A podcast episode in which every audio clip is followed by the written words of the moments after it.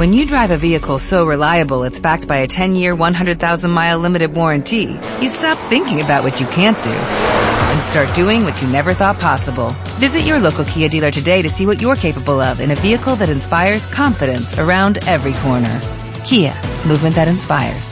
Call 800-3334-KIA for details. Always drive safely. Limited inventory available. Warranties include 10-year 100,000-mile powertrain and 5-year 60,000-mile basic. Warranties are limited. See retailer for details.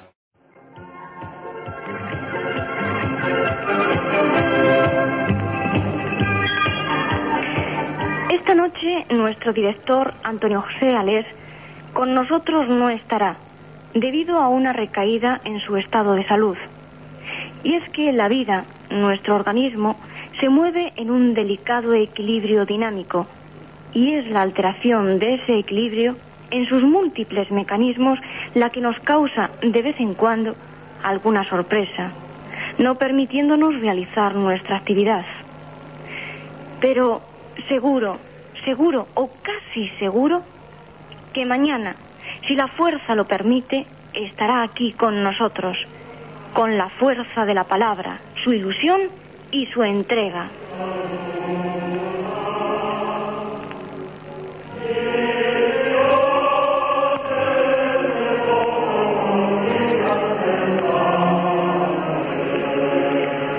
Y desde este estudio, todo su equipo, Pilar, José Manuel, Frasquier y yo, Estela, aunamos las fuerzas para su pronta recuperación.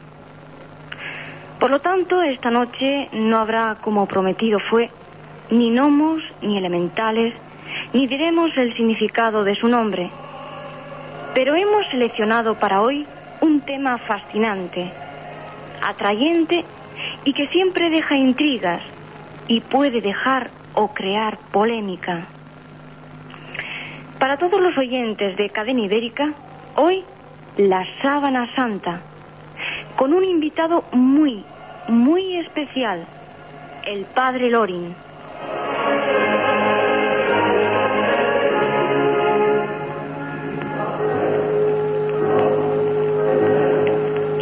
Pero todo eso y mucho más será después, después de unos dos minutos.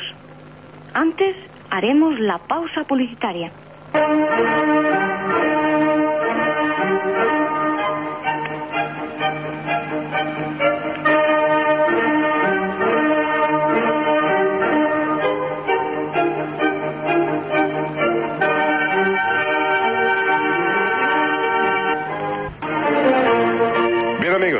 Estamos con ustedes. Hablar de Sábana Santa para mí tiene pues muchas connotaciones y todas afortunadamente gozosas.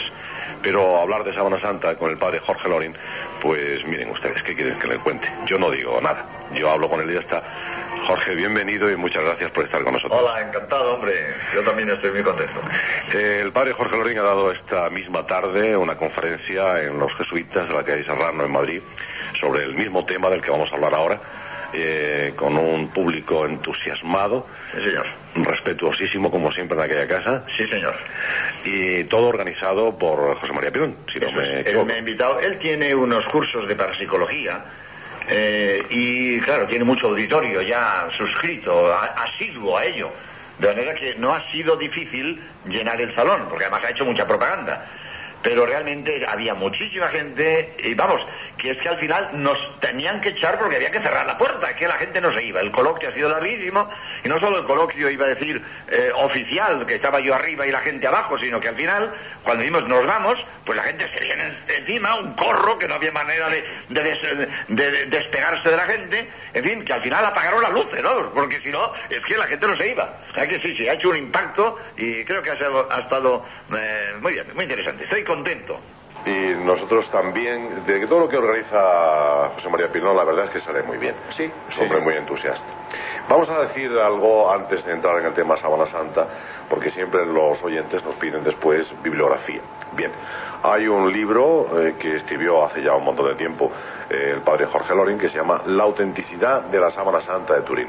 Este libro es anterior a las pruebas del carbono 14. Sí, sí. Yo supongo que habrá que hacer una reedición Pues, eh, eh, pues eh, exactamente voy voy a decir, porque es interesante todo esto. Esta mañana La esta es la quinta edición, ¿no? Eh, Tengo preparada la sexta. Pero claro, las cosas la, la- la- uno las planifica.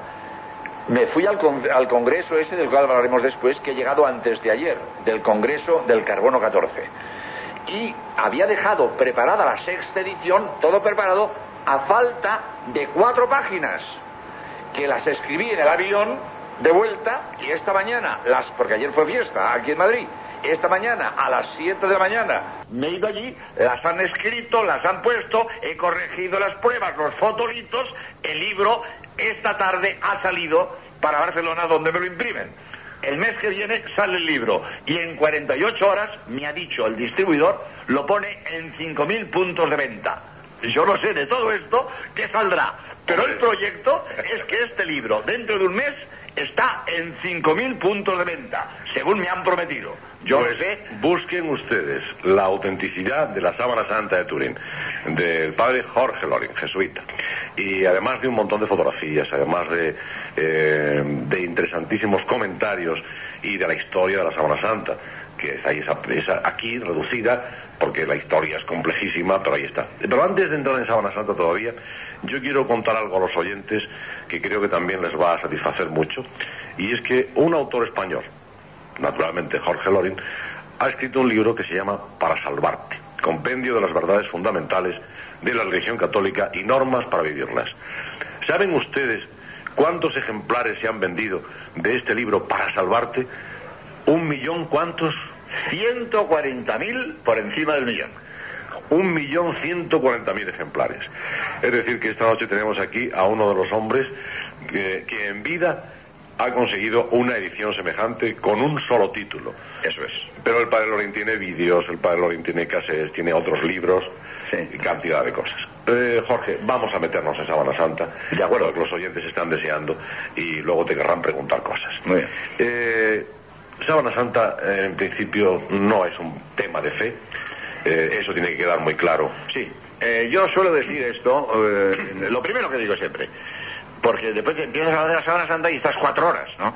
Pero es muy importante que la gente sepa dos cosas. Primero, la Sábana Santa no es de fe. Segundo, la Sábana Santa no condiciona la fe.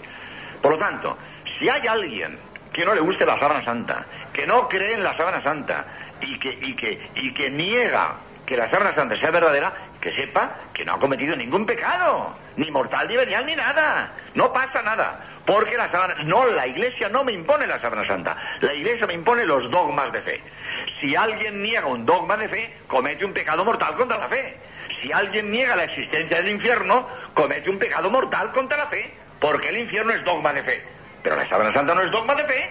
Es un documento histórico y el que niega la Sábana Santa no comete pecado contra la fe. Lo mismo que el que niega el, teore- el teorema de Pitágoras o el principio de Arquímedes no comete ningún pecado contra la fe. Lo comete contra la cultura. Ah, eso sí, contra la cultura, pero no contra la fe. Por tanto, un señor puede negar la Sábana Santa. No pasa nada.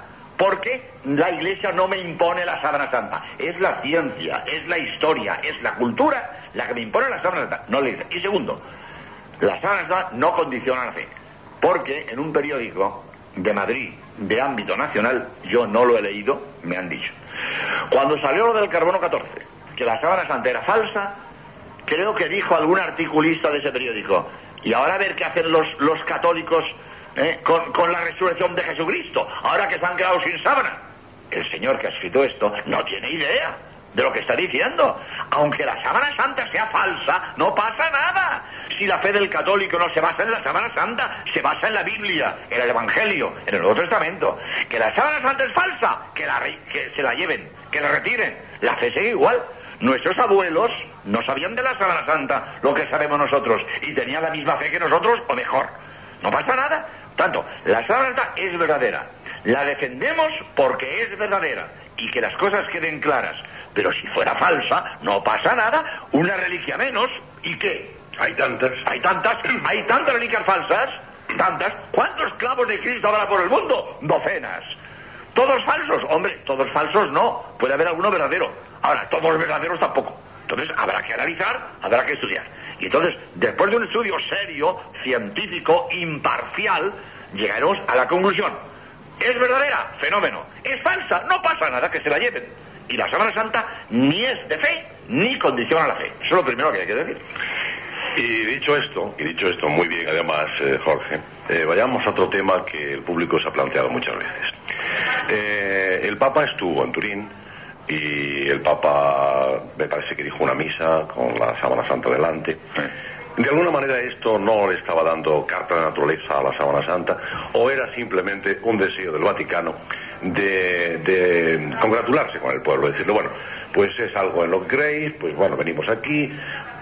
De la misma forma que en un momento determinado el Papa va a Fátima y a partir de ahí, bueno, pues Fátima mm, yo creo que cobra otro, otro valor distinto, ¿no? Bueno, vamos a ver. Eh, distingo las cosas eh, porque el Papa va a Fátima porque Fátima está aprobado por la Iglesia. Eh, Las apariciones de Fátima no son como las apariciones de, del Escorial, ni, ni alabo ni condeno, prescindo. Puede ser que las apariciones del Escorial sean verdaderas, serán falsas. No lo he estudiado, no sé. Hay mucha gente que tiene fe en las apariciones del Escorial y hay gente que, que eso no le gusta. Me es igual, yo me- no alabo ni condeno. Lo único que digo que las apariciones del Escorial no son del mismo valor que las de Fátima, porque las del Escorial todavía no están aprobadas. Mm, Que yo sepa, tampoco están condenadas, no sé, pero de luego no están aprobadas, y la de Fátima sí. Por lo tanto, cuando el Papa va a Fátima, va a un sitio donde hay unas garantías de que ha habido unas apariciones de la Virgen. Eso tiene un valor. Ahora, el Papa va a Turín y dice misa delante de la sábana santa. Si el Papa pensara que la sábana santa es falsa, eso no lo haría porque sería una hipocresía. Eso no lo haría. Cuando el Papa dice misa delante de la es porque sabe que hay unas garantías, no digo certeza, tampoco hace falta certeza, hay unas garantías razonables de que la sábana santa es verdadera. Porque si fuera claro que es falsa, el Papa no dice una misa delante de, delante de, de la sábana santa. Si fuera claro que es falsa, eso ni hablar, eso sería una hipocresía, eso no lo haría. Ahora, cuando él va y lo hace es porque él sabe que hay unas garantías razonables de que la sábana santa es verdadera. Independientemente de que se pronuncie o no, pero el, Bueno. el simple hecho de su presencia allí, pues ya le da le da un valor sobreañadido. Exacto. Ahora, también quiero añadir, porque eh, incluso esta tarde en el coloquio me lo preguntaba una señora, ¿y la iglesia por qué no se define de una vez? Digo, la iglesia ni se ha definido ni se definirá. Razón, la iglesia se define en las verdades dogmáticas, en el contenido de la revelación. Ahí se define la iglesia, ese es su campo. Pero en la Sábana Santa no se define la iglesia, porque la Sábana Santa es un documento histórico, científico, y la iglesia aceptará lo que digan los científicos.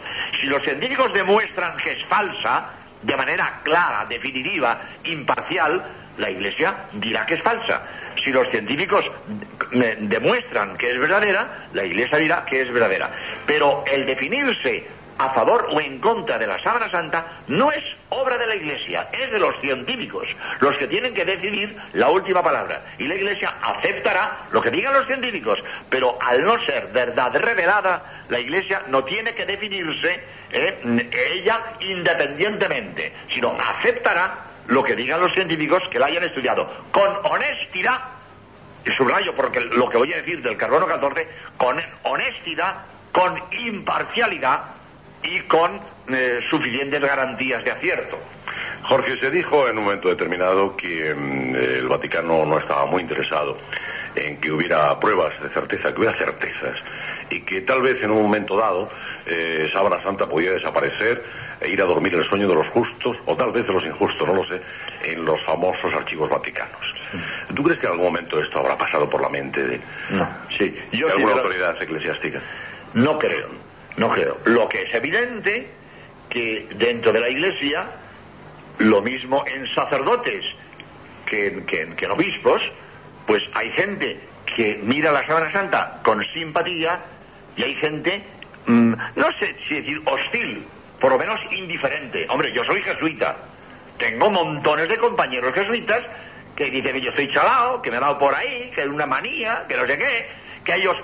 Uno me dijo, en fin, lo voy a decir por la radio, pero, eh, aunque me, me- me duele, pero yo lo he oído. Yo no necesito trapos para creer en Cristo. Y le dije, perdona, eso no es un trapo. Eso no es un trapo. No lo llames trapo. Eso es un lienzo sagrado que estuve en contacto con el cuerpo de Cristo. Yo a eso no le llamo trato. Ahora, yo tampoco necesito la sábana santa para creer en Cristo. A mí me basta el Evangelio. ¿Eh? Y aunque no tuviera sábana santa, tendría la misma fe que tengo. Ahora, que si tengo un lienzo que estuvo en contacto con el cuerpo de Cristo, yo ese lienzo lo venero. Y si en ese lienzo está la sangre de Cristo, la beso con devoción. Lo mismo que tú puedes tener en tu casa un pañuelo que fue de tu madre y lo guardas con reverencia. ¿eh? O una medalla que, que, que heredaste de tu abuela y la tienes cariño y la llevas encima. Por lo tanto, si tú tienes un objeto de un ser querido, lo tratas con respeto, aunque no sea fundamental. La sábana santa no es fundamental, pero la tratamos con mucho respeto porque creemos que estuvo en contacto con el cuerpo de Cristo y ha empapado en su tejido la sangre de Cristo. Por lo tanto, no le llamamos un trato. Ha quedado claro, ¿no? Ha quedado claro. Así habla, así habla Jorge Loring. Atención, ¿eh? Así habla afortunadamente. Eh, Jorge, eh, ahora se habla mucho de religiosidad popular. Sí. Y sabes que entran no solamente los teólogos en la discusión, en el debate, sino que también entran sociólogos, antropólogos, porque interesa mucho. La religión últimamente está interesando mucho, afortunadamente. Sí. Ha habido épocas en, bueno, esto era una superstición y nada más, ahora está interesando mucho. Eh, ¿Tú establecerías diferencias entre la religiosidad popular y la religiosidad oficial? Eh, te digo esto porque Sábana Santa tiene un tirón popular tremendo. Entonces me da la impresión de que los teólogos y sobre todo los muy puritanos, los muy estrictos, pues sin llamarla trapo, pero creo que piensan un poco, bueno, son cosas populares, eh, ¿por qué quitarles esa ilusión? Eh, tú decías antes algo que me parece fundamental y que ahora vamos a tratar de, de desmenuzar, eh, la Sábana Santa como prueba histórica, eh, no solamente de la resurrección de Cristo, sino creo que también de la existencia Hombre, de Cristo. claro, claro. Que creo que es importante, puesto que se discute ¿eh? la, la existencia histórica de Cristo. Bueno, discute el que no sabe. Cualquiera que sepa un poco, ¿cómo va a discutir la, existencia histórica de Cristo? Si nos hablan de Cristo historiadores del Imperio Romano, paganos, como eh, Flavio Josefo, eh, qué yo, Tito Livio, Tácito, Suetonio, Plinio el Joven, me hablan de Cristo. Hombre, no le dedican 20 capítulos, pero aunque sean cinco líneas. Que un Flavio Josefo dedique cinco líneas a un carpintero de pueblo que murió ajusticiado en un patíbulo. Eso es importantísimo. La cantidad de carpinteros que hubo en el Imperio Romano y, no dan nota de ellos. Cantidad de justiciados en un patíbulo en el Imperio Romano y no hablan de ellos. ¿Por qué hablan de Cristo? Ah, algo tuvo Cristo. Algo tuvo Cristo para que tantos historiadores del imperio le dediquen tres líneas, cinco líneas, lo que sea. Pero hablan de un tal Jesús de Nazaret que murió ajusticiado en un patíbulo por Poncio Pilatos. Eso es muy importante.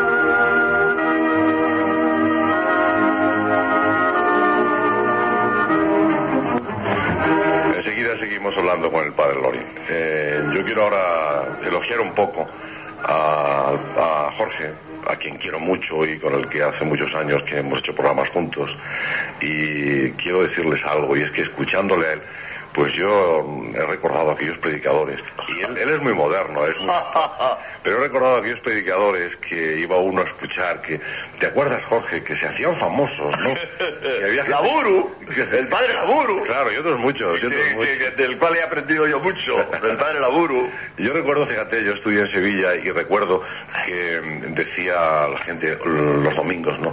No, vamos a tal iglesia porque hay un predicador, es una cosa. Sí. ¿Eh? Y, y el padre Jorge Loring es de esos predicadores. Bueno, Podría gracias, ser. gracias, eres muy amable. Porque eso eh, da muchísimas conferencias. Pero de verdad, vamos a decir tantas cosas esta noche. Ustedes se van a quedar con tantas ganas de recoger datos, de saber cosas, que yo vuelvo a recomendarles el libro de Jorge Lorin, La autenticidad de la sábana santa. Pero si ven ustedes la quinta edición, eh, esperen un poquito y compren ya la sexta edición, donde viene ya lo del carbono Me has fastidiado, porque me voy a quedar con los ejemplares de la quinta. Hombre, Jorge, pero, pero yo, no- yo les puedo hacer, No, eh, no les puedo hacer los oyentes esta Bueno, tardará un mes. La sexta ya han prometido que tarda un mes. ¿eh? Pero que el que tenga prisa, que compre la quinta. Esto es. Que si no me quedo yo con ella. Eso es, compren ustedes la quinta y, y después la sexta. los impacientes y no voy a comprar la sexta. Vean ustedes, ay, estos jesuitas, estos jesuitas. Hombre, es que si me quedo con la, con la quinta, que todavía no se ha vendido toda. Pero en fin, eh, la sexta, eh, me han prometido que el libro me lo hacen en un mes de- y que y el, el distribuidor me ha dicho que, que en 48 horas me lo ponen 5.000 puntos de venta. Vamos a ver si todo sale como está previsto. Saldrá, Vamos a saldrá, ver. Jorge, ten la seguridad. Vamos a ver. Enhorabuena por ello. No lo olviden, la autenticidad de la Sábana Santa de Turín es un documento importante. Hay otros muchos libros para los interesados en el tema. Libros más amplios, eh, con eh, tremendos capítulos, pero todos muy interesantes. Quiero decir que hay una amplia bibliografía sobre Sábana Santa de Turín. Y no se preocupen que mañana esa bibliografía está en todas las librerías. Es decir, que no tienen que llamarnos para preguntarnos porque mañana la están poniendo en todas las librerías de España, la están poniendo en cuanto se oiga el programa. Y es lógico, Jorge, Claro. natural, claro, claro, natural, porque los libreros, los libreros son muy espabilados también. Vamos a hacer una pequeña pausa y volvemos enseguida con ustedes. Y después de la pausa vamos a entrar eh, con una brevísima historia de la sábana santa de Turín, desde que se sabe su existencia hasta nuestros días. Después, inmediatamente, hablaremos de la primera investigación seria que se hizo sin carbono 14. Y por último, de la investigación con el carbono 14. Y a partir de ese momento, pues ustedes ya pueden empezar a llamar y a hablar con el padre y a preguntarle todo lo que quieran. Vamos a la pausa.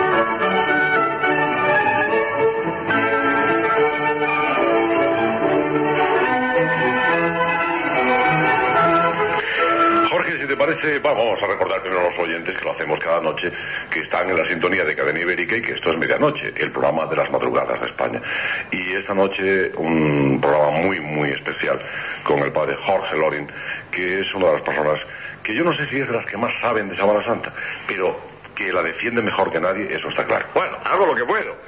Jorge, vamos a, a hacer un poco de historia de la sábana santa. Bien. En los primeros tiempos no se conoce qué ocurre con el lienzo. El lienzo queda sobre aquella, sobre aquella piedra, eh, queda eh, flácido, es decir, que el cuerpo se ha, se ha volatizado, ha desaparecido, el cuerpo, eh, la sábana queda allí. Y en los primeros momentos, ¿qué ocurre con ese lienzo? Claro. Empiezo con la anécdota. Sí. Mira, estaba yo hablando de esto en la Universidad Autónoma de Madrid, porque eh, hablé en las tres, en la Complutense, la Autónoma y en la Politécnica. Y eso me parece, sí, estoy seguro, me pasó en la Universidad Autónoma o en la Complutense, ya no me acuerdo, me es igual. Hablo yo de la Sábana Santa y al final, el coloquio, eh, me dice un universitario, bueno, usted nos ha dado mucha documentación eh, de, la Sábana Santa a partir del año 1000, pero no nos ha dicho nada de los primeros años de, la Sábana Santa, no, no nos ha dicho nada. Y digo, tienes razón, tienes razón. Le digo, pero mira, hombre, le digo, no seas hipercrítico y no seas ridículo. Le digo, mira, si la sábana santa aparece en la tumba de Cristo, es lógico que esa sábana se la quede María Santísima, que es su madre, y se la lleva a su casa. Si María Santísima vive con San Juan, es lógico que eh, al final de su vida le deje la sábana santa a San Juan. Lo que es ridículo pensar que María Santísima vaya ante notario a hacer un acta de que deja la sábana a San Juan. O sea, ridículo, chico. A, María Santísima ni se le ocurre hacer documento. Si en aquel tiempo no había el papeleo que tenemos hoy. María Santísima se queda con la sábana de su hijo y, al final de su vida se deja San Juan, punto. No hay documento. No me busques en los archivos lo que no existe. No sea ridículo. No hay documento de eso. Y le digo, sin embargo, tenemos un documento infalsificable. ¿Cuál? El polen que el viento dejó en el tejido. Estudiado por Max palinólogo de la Interpol. Director del laboratorio científico de la policía suiza. Este hombre es palinólogo. Estudia el polen que se pega al tejido. El polen se pega al tejido y no hay quien lo despegue hasta que el tejido se quema o se entierra. Es como esas semillas del campo que se le pega al tejido, tiras de la semilla y se lleva la lana del jersey. Bueno, pues el polen no hay quien lo despegue. Y entonces el palinólogo, el criminólogo, estudiando al microscopio el polen, sabe por dónde ha pasado este hombre. Porque un delincuente se pone guantes de goma y no deja huellas dactilares, lo que no puede evitar que los granos microscópicos de polen que hay en el ambiente se le peguen al tejido. Eso no lo evita nadie. Llega el, palinólogo, estudia al microscopio la corbata, la chaqueta y el jersey y dice, oiga, que usted estuvo en aquel jardín. Oiga, que usted pasó por aquel bosque, porque ese polen de las plantas porque el polen tiene formas muy diferenciadas, unas formas em, eh, geométricas muy bonitas, pero muy, muy variadas y fácilmente catalogables. Y el especialista sabe de qué planta es cada grano de polen. Y sabe además el área de difusión, porque el viento no se lleva el polen más allá de ciertos límites, porque el viento amaina y el polen cae. Entonces, el palinólogo, sabiendo esto, estudiando el polen, sabe por dónde ha pasado ese, tejido. Y Marfray ha encontrado en el lienzo de Turín polen de Palestina, polen de Edesa, polen de Constantinopla, polen de Francia y polen de Italia. Y entonces, aunque no tengamos documentos, no tengamos, bueno, tenemos muchos, que voy a decir ahora, pero aunque de los primeros años, de los primeros mil años, no tenemos documento escrito, tenemos un documento infalsificable, el polen microscópico que hay pegado al tejido. ¿Está claro? Anécdota muy bonita. Anécdota que yo conocía y que precisamente por eso le he pasado la pregunta. Ah, mira que. Fue en la autónoma, Jorge. Fue la autónoma, ¿no? Fue la autónoma. Eso, no me acordaba yo cuál de ellas había sido. Yo sí. Fue la autónoma y, digo, la mejor forma de que nos eh, ah. desvele el misterio ah, y aporte la documentación es precisamente hacerle esa pregunta que no te irrita, no te irrita del todo, no. pero te calienta un poco. Así, ah, ¿no? Eh, te calienta un poquito. El chico se queda un poco así. el chico se quedó aplastado. un poco, sí. bueno, entonces... con la voz muy, muy tenue, muy tenue la voz, hablaba muy bajito. Sí, se muy apabullado. pues así es. De manera que, digo, de los primeros mil años no hay documentos. Ahora sí sabemos que de, Jerusalén pasó a Edesa. Que estuvo en Edesa sí lo sabemos. Y estuvo en Edesa hasta el año 944, en que el emperador de Constantinopla quiso reunir en Constantinopla todas las reliquias de Cristo y se llevó la sábana santa que llamaba Mandilion, el nombre de entonces, se llevó a Constantinopla. Y entonces la primera documentación gráfica, por decirlo así, escrita que tenemos de la Sábana Santa, empieza en Constantinopla. Pero de lo anterior, bueno, hay una, hay una em, tradición eh, yo le oí decir a Georgi Harib, que es un historiador bizantino, le oí decir en el Congreso de Turín que en Edesa se conserva todavía la fiesta del 16 de agosto del traslado de la reliquia itálica. En fin, eh, pero, pero documentos más, eh, más escritos, digámoslo así, porque voy a dar de alguno también pictórico, empieza en el siglo X, ¿no? Y de ahí tenemos muchas cosas. Primero, fijaros qué bonito. Eh, voy a leer, tengo aquí algunos datos escritos, porque eh, como de esto pues hablo tanto y todo lo tengo en la cabeza, no, no puedo tenerlo. Entonces voy a leer este dato. El profesor Gino Zaninotto, especialista de lenguas clásicas y orientales de la Universidad de Roma, ha descubierto en los archivos del Vaticano un sermón del archidiácono Gregorio de Santa Sofía de Constantinopla del 16 de agosto del año 944, con ocasión de la llegada a Constantinopla del mandilion de Eresa. Y en ese sermón se describe la sábana santa entera. ¿Por qué digo este detalle? Porque el mandilion estaba doblado de manera que solo se veía la cara los que conocen la sábana santa saben que por debajo de la barbilla y por encima de la cara, de la cabeza, hay dos rayas paralelas, horizontales. Y la gente dice, ¿esto qué es? Son pliegues que han quedado en la sábana de que estuvo doblada así siglos, siglos, y han quedado las arrugas. Estaba doblado de modo que solo se veía la cara. Pero e, este, este, en este sermón, este archidiácono de Santa Sofía describe la sábana santa entera por lo tanto, el bandido no era solo la cara, estaba doblada que se veía solo la cara, pero la describe entera. pero más bonito. aquí tienes delante, que lástima, estamos en radio no en televisión, pero te estoy enseñando, estás viendo ahora tú mismo, una miniatura ¿eh? de Juan Silixes del año 1081. 1081. Y esta miniatura está en la Biblioteca Nacional de Madrid.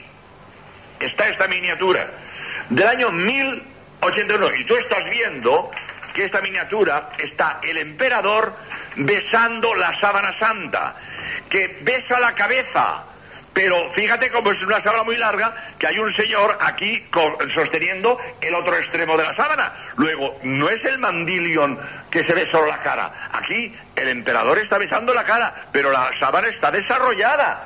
Bueno, pues el año 1081 me está hablando de la sábana santa entera. ¿Qué quiero yo decir al enseñarte estas cosas y más que voy a decir? Que la sábana santa no puede ser del siglo XIV como nos están diciendo los analistas del radiocarbono, que el lino de las sábanas antes del siglo XIV. ¿Cómo va a ser del siglo XIV si en el año 1081 me están hablando de la sábana santa? Si en el año 944 me están hablando de la sábana santa y el lino es del siglo XIV. Vamos, hombre. Usted al que no sepa. Pero los que estamos enterados, ¿cómo nos vamos a tragar que la sábana santa es del siglo XIV? Pero sigo. En el Museo Imperial de Constantinopla hay unos catálogos de reliquias que allí se guardaban. Y hay dos catálogos, uno de Mesarites y otro de Tingerar, que son de los años 1201 y 1157. Pues si la sábana santa está en un catálogo de 1157, el lino es del siglo XIV, que se lo cuenten al que no sepa. Más cosas. En la Biblioteca Nacional de Copenhague hay un manuscrito de, Roberto de Clary, cronista de la Cuarta Cruzada. Y cuenta Roberto de Clary que Otto de la Roche, jefe de la Cuarta Cruzada, robó la Sábana Santa de Constantinopla y se la trajo a Europa. Y él lo cuenta como cronista de la Cuarta Cruzada. Y esto este latrocinio fue del saqueo de 1204. Y tenemos una carta de Teodoro Ángel Comeno, nieto del emperador de Constantinopla, que está fechada el 1 de agosto de 1205. La carta va al Papa eh, Inocencio III y le pide al Papa que nos devuelvan la sábana que nos han robado la carta de 1205. ¿Y el es del siglo XIV? Que se lo digan aunque no sabe. Etcétera, etcétera, etcétera.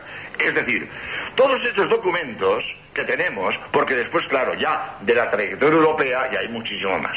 Eh, de su paso por de Sansón, tengo aquí también unas cartas, de unos documentos. Por ejemplo, en el Centro de Sindonología de Turín se encuentran cartas autógrafas de los cardenales Bine y Mathieu, arzobispos de Besançon, que confirman la presencia de la Sábana Santa en la ciudad en los primeros días del siglo XIII.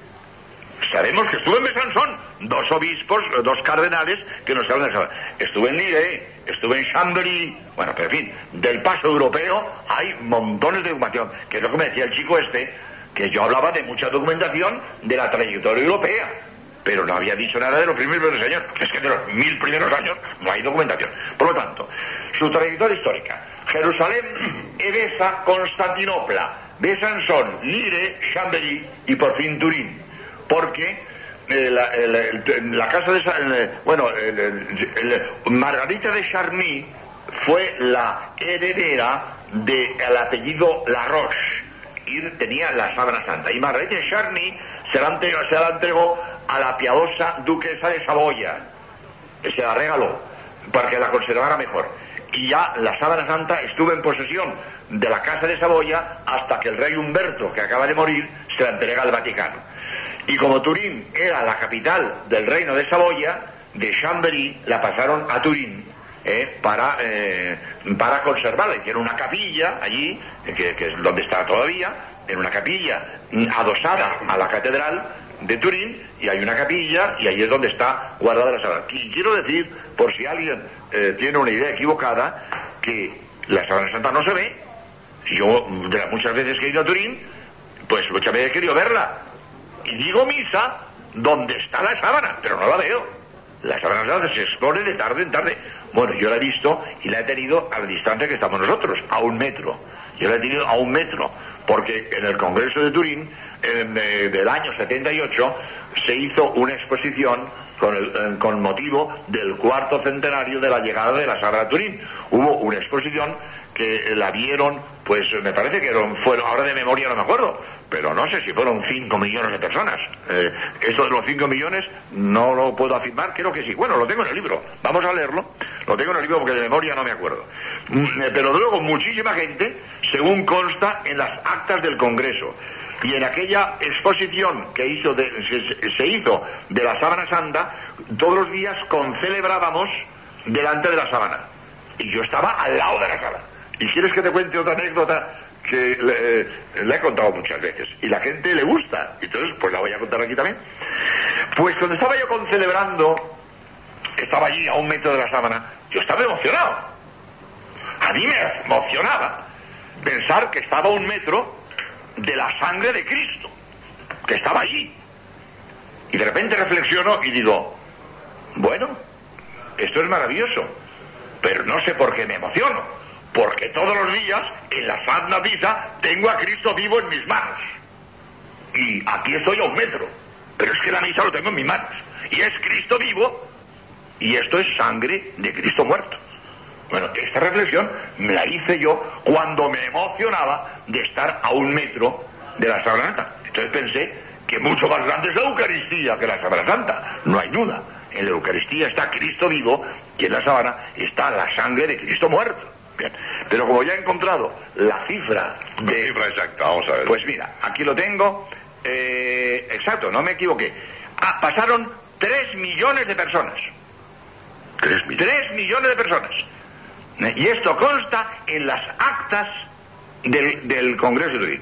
3 millones, un mes. Estuvo puesto un mes. Pero en un mes, bueno, yo soy testigo de que yo iba a las 6 de la mañana, que celebramos laudes, eh, y había una cola impresionante. Pasaban de 10 en fondo. Y no se podía parar nadie. De 10 en fondo, desde las 6 de la mañana hasta las 12 de la noche, creo que era. Eh, sin parar. De 10 en fondo, no, nadie podía pararse eh, en un mes. Y ya digo, aquí lo tengo puesto, copiado de las actas del Congreso, pasaron 3 millones de personas durante un mes. Entonces, y desde esa exposición, que se hizo el 78, no se ha vuelto a exponer. Por lo tanto, la gente que vaya a Turín verá una foto, tamaño natural, perfecta, maravillosa, pero la sábana santa no, está metida en una urna de plata, eh, enrollada en un cilindro de madera, en un grado de humedad constante, de temperatura constante, con toda serie de protección eh, antirrobo y anti no sé qué, eh, muy guardadita, pero no se ve, se ve de tarde en tarde o se expone a personas que van a investigar. Eso sí, para investigadores se ha permitido el acceso alguna que otra vez, pero al público se, mm, se expone de tarde en tarde. Ahora, mm, en fin, lo, lo mismo que vas al sagrario y el Señor está dentro y, y sabes que está ahí, aunque no lo estés viendo, es igual. Eh, no es lo mismo el Señor expuesto que el Señor en el sagrario, pero la- está ahí y me basta. Por tanto, que el- porque muchas veces he ido a Turín o voy a ir a Turín a ver la sábana. Digo, muy bien, me parece muy bien que vaya usted a Turín, pero la sábana no la vendrá, no la verá, verá una foto. La sábana no se ve, está muy guardada porque es que es un tesoro, mm, vamos, de un valor inmenso y hay que proteger de la luz, hay que proteger del polvo, en fin, de todas las cosas. De las velas, que De también. las velas. De las velas, que que. tanto tiempo estuvo expuesta al humo de las velas y todo eso. Y, eh, mm, en la antigüedad no se tenían estas cautelas que hoy se tienen, pero eh, puesto que hoy tenemos muchos medios para conservar las reliquias, tenemos que conservarlas con muchísimo cuidado. No podemos exponernos a que se deteriore. Jorge, eh, hubo un incendio. Sí, señor. Eh, la urna de plata adquirió una temperatura tremenda. Exacto. Y los pliegues de la sábana, pues se quemaron. Exacto. se quemaron. Sí, Y parece ser que unas monjitas que con Sí, la mejor buena fe del mundo, pues hicieron unos surcidillos allí.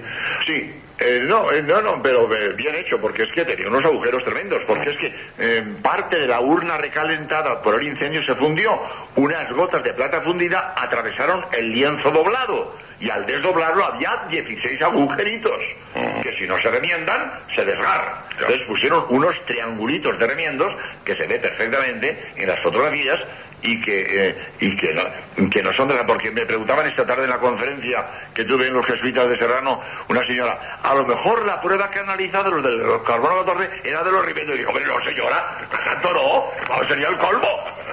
El colmo, que para analizar la Sábana Santa me analicen un remiendo. Hombre, no, eso todo el mundo sabe. Todo el mundo sabe lo que son los remiendos. Y los remiendos no, están ahí pues para que la- la tela no se desgarre. O sea, lo que han analizado es un trozo de la sábana. Eso es evidente.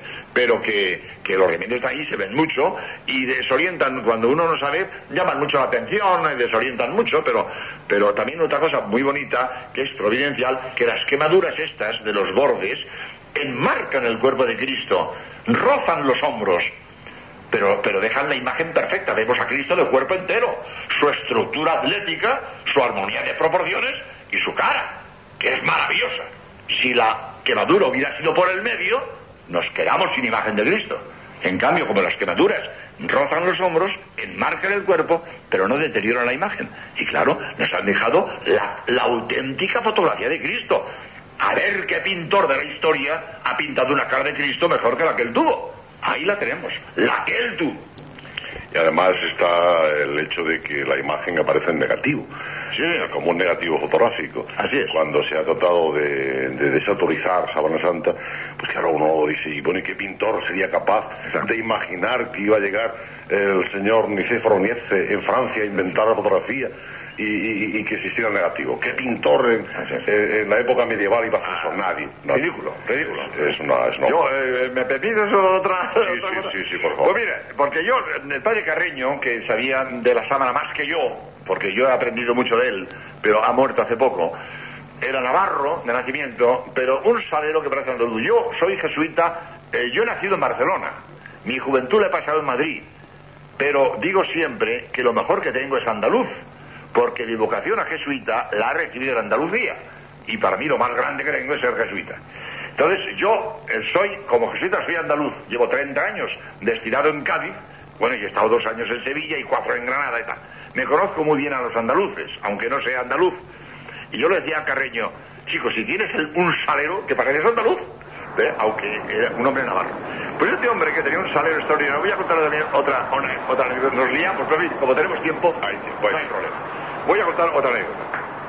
Cuando volví del Congreso de, de Turín, Luis del Olmo me hizo una entrevista en Protagonistas.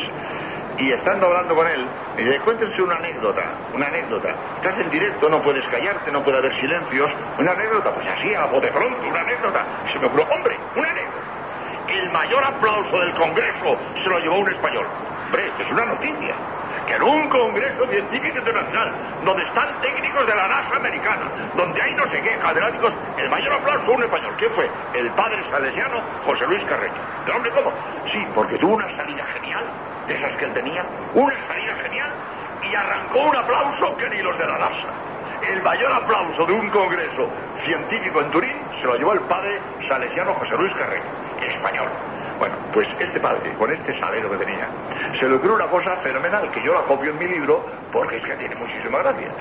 Dice el padre Carreño, pero ¿cómo un medieval va a pintar en negativo, hombre? Eso es ridículo. Que ponga al revés el blanco y el negro, eso es ridículo.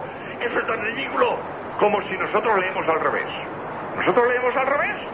¿Quién se entretiene en leer al revés? No se entera de nada. Yo no leo al revés porque no me entero de nada. Un medieval no pinta al revés porque no se entera de nada. Y pone este ejemplo que es partirse de risa. Y lo voy a leer ¿eh? porque para regocijo de los radio oyentes, porque vamos a ver, voy a leer español, voy a leer castellano, pero al revés. A ver quién se entera. Atención, atención. Sanirdolog, Saruxo, Salnareblov, Raklov, Asodin, Snoclabutet. ¿Quién es capaz de saber lo que ha leído? si esto parece ruso, esto parece ruso. Sanirdolog, Saruxo, Salnareblov, Raklov, Asodin, Snoclabutet. Padre ruso. Pues he leído los conocidísimos versos de Becker. Volverán las oscuras golondrinas de tu balcón sus nidos a colgar.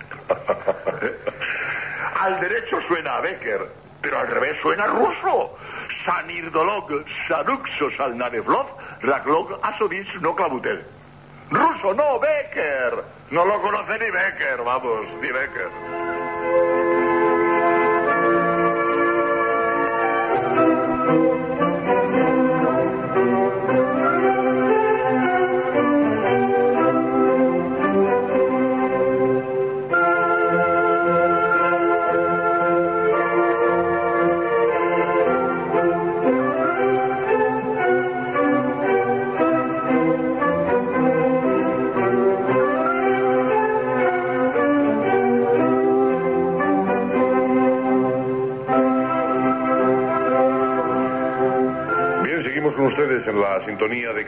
Y en Medianoche. Hoy con el padre Jorge Loring, jesuita, especialista en muchos temas, pero yo creo que el predilecto de él es la sábana santa de Turín. Eh, Jorge, mm, cuando se hace la investigación de. Cuando hace la investigación la NASA, Sí. eh, que no fue la NASA oficialmente, según tengo entendido, No, sí. sino Dos, científicos. dos Eh, científicos que trabajan en la NASA y se han interesado en la sábana. Pero que utilizan toda la tecnología Exacto, exacto. esto es en el 78, ¿no es Sí, eso? señor, sí. Bien. Eh, cuéntanos qué investigación hicieron y a qué conclusiones llegaron. Sí. Bueno, hay llamaban Jumper y cómo era otro. Eh, sí, uno es Jackson Jumper. Eh, exacto. ¿Mm? Eh, pues muchas cosas, pero voy a decir lo, lo más interesante, porque y, de, pa- y de fruto para lo, para lo que nosotros pretendemos. Las obras, lo- los hombres de la NASA han descubierto, primera afirmación, indiscutible, la imagen de la sábana santa no es pintura. Todos han de- han dicho que es una pintura medieval, que no saben de qué va, que la gente habla sin saber.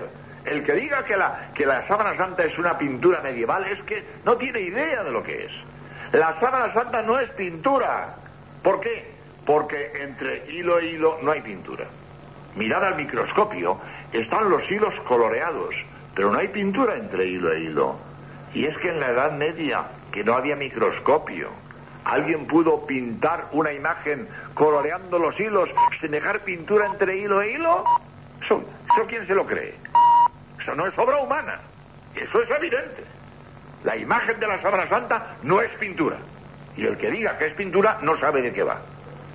Esto es fruto de la NASA americana, primer punto. Segundo punto. La NASA americana ha descubierto que los hilos están coloreados porque están quemados, están chamuscados. Por lo tanto, esta grabación se hizo por una radiación que quemó la tela. Cuando yo oí hablar de esto a Jackson Jumper en el Congreso Científico de Turín, ellos hablaban siempre de una radiación instantánea. Y yo le pregunto, oiga usted, ¿por qué siempre añaden la radiación instantánea? Me dicen, porque los hilos no están carbonizados, están superficialmente chamuscados. Y por la penetración de la quemadura, nosotros podemos medir la fracción de segundo que duró la radiación. Por lo tanto, queda claro que la sábana santa está grabada a fuego por una radiación que chamuscó la tela. Tercero, los hombres de la NASA han descubierto, bueno, no han descubierto, eso ya se sabía, que las sábanas santas son un negativo. Eso ya lo sabíamos, que era un negativo, lo hemos dicho antes. Pero un negativo muy peculiar, un negativo muy peculiar. Mire vamos a ver. Yo voy de sacerdote, mi camisa es negra y tengo el cuello blanco sacerdotal. Si a mí me sacas una foto, en el positivo yo aparezco con camisa negra y el cuello blanco sacerdotal. En tu negativo salgo con camisa blanca y cuello negro. Esto está claro, inversión de blanco y negro. El negativo de la sábana santa no es así. No es así. Los puntos no están más o menos claros oscuros según el claroscuro del objeto fotografiado, sino de la distancia de cada punto de la tela a la piel. Porque como se hizo por radiación, la nariz que está más cerca quema más, la cuenca del ojo que está más lejos quema menos. En todos los puntos están más o menos quemados según la distancia de ese punto de la tela a la piel. Llegan los de la NASA y con un ordenador que se llama analizador de imagen VP8 transforman el claroscuro de cada punto en un número, el número en una altura y sacan una escultura. Y en el Congreso de Turín nos presentan una cabeza de Cristo, una escultura de Cristo sacada con ordenador del claroscuro de cada punto, porque cada punto está inversamente quemado según la distancia del punto de la tela a la piel. Y ahora digo yo, y en la Edad Media hubo un señor que fue quemando cada punto inversamente proporcional a la distancia para que hoy un ordenador me saque una escultura. Anda ya, hombre. Eso es tan ridículo como decir que el Cid Cantador fue a la luna. ¿A la luna qué? ¿A caballo fue a la luna? Es ridículo, hombre. ¿Cómo el Cid Campeador va a ir a la luna sin la tecnología de hoy?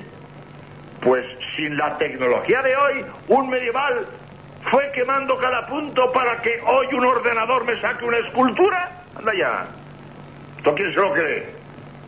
Es decir, el descubrimiento de la NASA nos ha demostrado que esa imagen que hay en la sábana de ninguna manera es obra de un falsificador medieval. Eso está clarísimo como el agua. Y el que, el que se lo quiera creer, que se lo crea. Pero eso es tragarse ruedas de molino. Vamos, el que está un poco enterado, de ninguna manera puede aceptar que la sábana santa sea una falsificación de, de la Edad Media. Jorge, eh, la radiación, que creo que es el gran enigma, porque incluso cuando luego hablemos de la investigación de carbono 14, ellos deciden que, bueno, es un tejido medieval, pero seguimos sin saber qué provocó la impronta. Evidente. ¿Qué dijo la NASA en aquel momento respecto a la radiación? Pues tuvo una radiación potentísima y con una energía desconocida, eh, desconocida para nosotros y desconocida para los hombres de aquella época, eso está claro. Pero tuvo una radiación potentísima, eh, una radiación que se acercaría al estado del plasma, que es un- un- una materia o una forma de la materia que casi no se conoce, que se puede hacer en laboratorio y que dura unas décimas o milésimas de segundo. Eh, ¿Qué dijeron la NASA respecto a esta radiación? Bueno, pues siempre, lo mismo que he dicho antes, que añadían la palabra instantánea, a- añadían la palabra desconocida. Una radiación desconocida.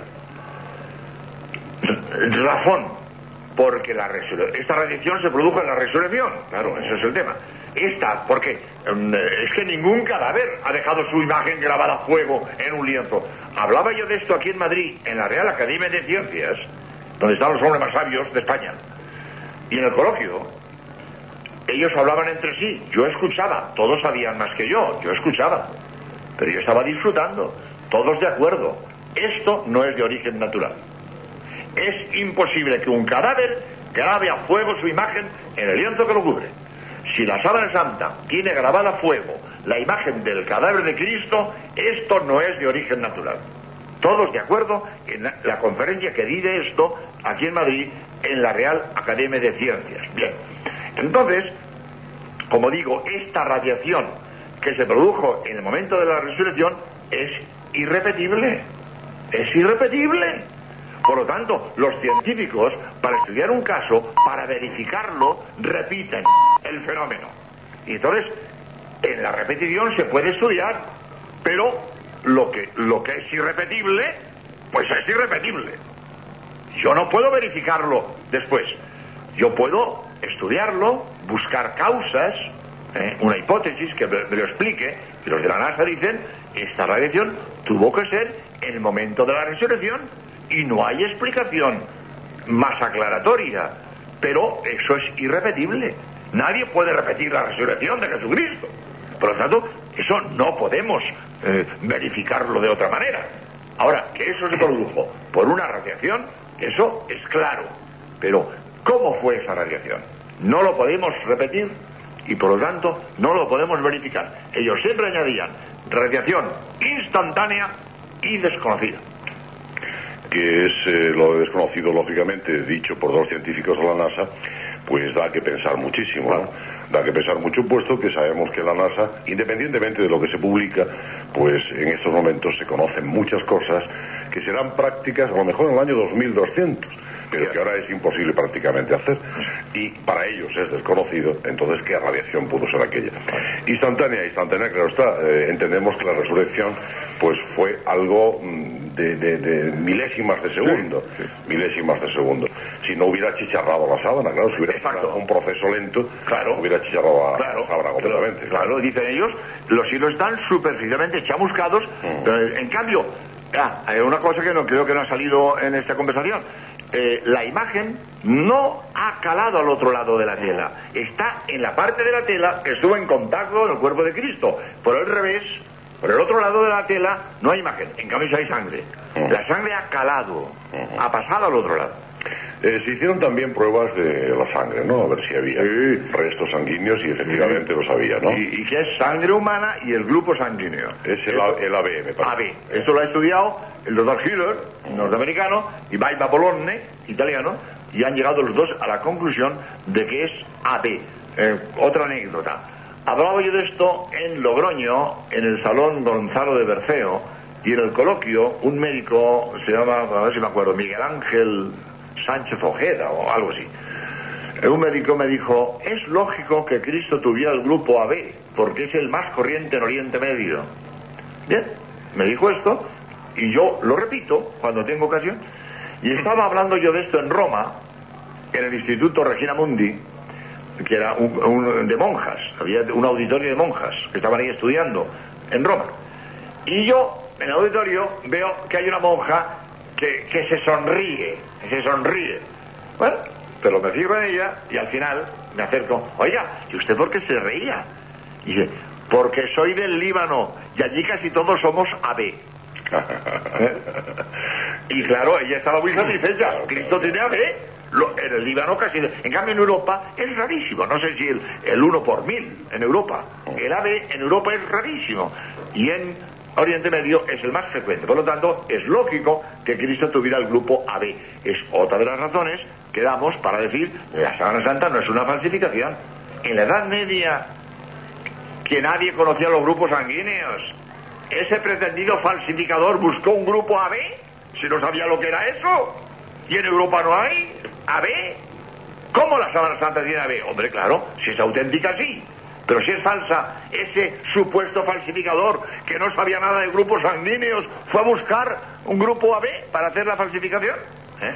Jorge, hay un punto que creo que es de los más interesantes, eh, considerando la Sábana Santa de Turín como la prueba definitiva, eh, como decíamos al principio del programa, no solamente de la existencia de Cristo, sino de su muerte tal y como la narran los evangelios y de su resurrección.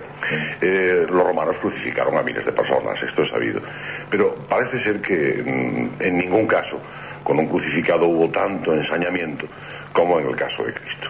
Es decir, que eh, cuando vemos la sábana santa de Turín y vemos que están los latigazos, que está la corona de espinas o el casquete de espinas, Sí, exacto. eh, vemos que mm, posiblemente llevara una coleta, que el pelo fuera recogido. También, también. Eh, una serie de datos tan importantes. Sí. eh, que coincidan tantas cosas. Sí. Eh, yo creo que es un, Sí. un, un documento más, ¿no? Sí, sí, sí, sin duda, sin duda. Eh, porque muchas veces me preguntan, eh, bueno, eh, muy bien, muy bien, un crucificado, pero ¿cómo sabemos que es Cristo? Y entonces, los datos que tú das, ningún crucificado se le corona de espinas. A ningún crucificado, por ejemplo, se le unge eh, con perfume de nardo. En el pelo de la sábana santa hay rastros de ungüento de nardo.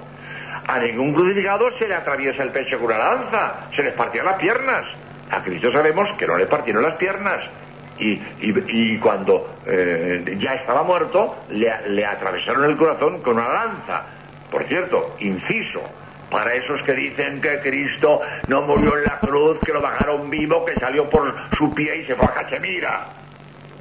Si Cristo no hubiera estado ya muerto, la lanzada que le abrió el corazón se acabó con su vida, vamos. Y como dicen los médicos, toda esa sangre que salió, salió de la aurícula. Si no, no sale tanta sangre. Esos borbotones de sangre de la, de herida del costado que vio San Juan, ¿Eh? Lo que dice San Juan que vio, eso salió de la aurícula derecha. Si no, no sale tanta sangre. Pues si la lanza le abrió la aurícula derecha, ¿qué? ¿Salió andando y se va a Vamos, hombre, que se lo crea el que no sabe. Pero, pero eso es, es, intolerable que se digan estas barbaridades. Pero ahí está escrito. Y la gente se lo traga. La vida que es así. Así es la vida.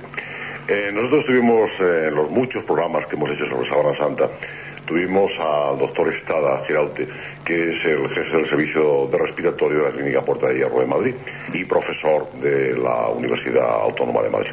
Entonces él nos hizo una especie de informe forense respecto a, la muerte del crucificado, digamos. Y se planteó el tema Cachemira. Y entonces el doctor Estrada dijo de una forma muy escueta y muy científica, Mira, hoy en día, con los medios de recuperación que tenemos en las unidades de cuidados intensivos, hoy en día no podríamos salvar a un hombre en el estado físico de crisis. Muy bien. ¿Eh? Formidable. Es decir, que si en aquella época hubiera habido una UBI allí, una UBI, una UBI que no había, que no había, junto a la cruz, con sangre del grupo AB, naturalmente, ¿Sí? con antibióticos, con antiinflamatorios, con eh, tónicos cardíacos. Bueno, pues no se hubiera salvado tampoco. Muy bien, Es decir, que eh, la paliza que llevaba encima el crucificado eh, era insalvable. Muy bien, muy bien, muy bien. Y, además que, muere por asfixia, como sabemos, aparte de su agotamiento. Muy bien, esta anécdota me sirve. ¿Cómo se llama este señor? El doctor Estrada. Yo te pasaré... No me... Es que me sirve. Te pasaré la grabación además porque está grabada la entrevista y te la grabación. Me sirve mucho. Ahora, antes de que pasemos a otro punto, cuento otra anécdota a propósito de esto. Dije yo antes, que me pregunta la gente, y bueno, ¿y cómo sabemos que es el cadáver de Cristo y no de otro crucificado? Primero lo que hemos dicho, que en la Sábana Santa hay cosas que no se hacían a nadie y sabemos que se le hicieron a Cristo. Pero además, tengo esta anécdota que para mí es de enorme valor. El doctor Buckland, director de la clínica forense mejor del mundo, según dicen, que está en Los Ángeles, California, me dijo a mí, en el Congreso de Turín, esto. Él habló como forense identificó el hombre de la sábana como Jesús de Nazaret. Y al final yo le pregunto, oiga usted, según lo que usted ha dicho, ¿podríamos decir que tenemos el 90% de probabilidades de que el hombre de la sábana sea Jesús de Nazaret? Me dice, no. Y yo pensé para mí, he apuntado muy alto, será un 60, pero me quedo de piedra. Me dice, no, el 90 no, el 100%. Y ahora digo yo, si un forense, según dicen, director de la clínica forense mejor del mundo, dice el 100% de seguridades, ese hombre es Jesús, los que no somos forenses ni tenemos esta, estos conocimientos, ¿vamos a dudar de que sea Jesús? Hombre, ¿sabes serios? Que, se hizo también otro cálculo, Jorge, eh, teniendo en cuenta lo que cuentan los evangelios respecto al martirio de Cristo y los datos de Sábana Santa, la posibilidad de que fuera otro, otro crucificado y no Jesucristo, eh, me parece que salían como mm, no sé cuántos millones eh, de probabilidades de que sí, contra una de que no. Eso es, sí, ¿Eh? Algo así, una barbaridad de millones de veces. Es aplastante. Es aplastante, es aplastante. El dudar de que el hombre de la sábana sea Jesucristo no es razonable. Repito, esto no es dogma de fe, eh, yo puedo seguir pensando que es falsa, pero eso no es razonable. Eso no es razonable. Hay tal cúmulo de razones a favor que eso no es... Bueno, que tenemos que hablar del carbono 14. Porque es lo que la gente dice, bueno, bueno, ¿y el carbono 14 qué? Bueno, ¿y el carbono 14 qué? Ahora se está esperando el carbono 14. Porque si el carbono 14 ha dicho que es falsa, todo lo que estamos diciendo eh, está de más porque el carbono 14 ha dicho que es falsa. Tenemos que meternos con el carbono 14. Pero en fin, creo que estamos dando unos datos muy interesantes para que la gente vea que creer en la sábana santa es muy razonable. Es muy razonable. Es que hay que aplicar el método y eso lo puso en marcha Descartes precisamente, el método científico. Entonces, en el estudio de sábana santa se utiliza el método científico como es natural. Lo que no se puede repetir, como bien decía el padre Lorin, es eh, esa radiación. Ese es el gran fenómeno desconocido, eso es irrepetible.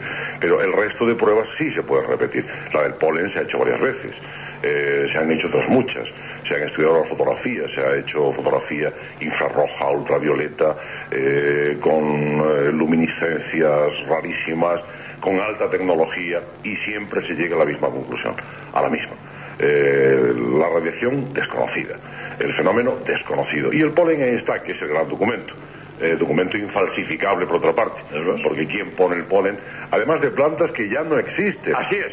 Eh, que esto es lo, lo importante. Plantas desaparecidas después del siglo I. Ese polen solo se encuentra hoy en estratos sedimentarios de Palestina del siglo I. Por lo tanto, después del siglo I, ese polen desaparece. ¿Y en la Edad un señor tiene polen del siglo I? Es que son cosas tan gordas que uno no comprende cómo hay gente que, que todavía se ha creído que la sábana sea falsa. Pero hombre, ¿cómo me explica usted esto? Jorge, hay un cierto empecinamiento en, en negar la autenticidad de Sábana Santa.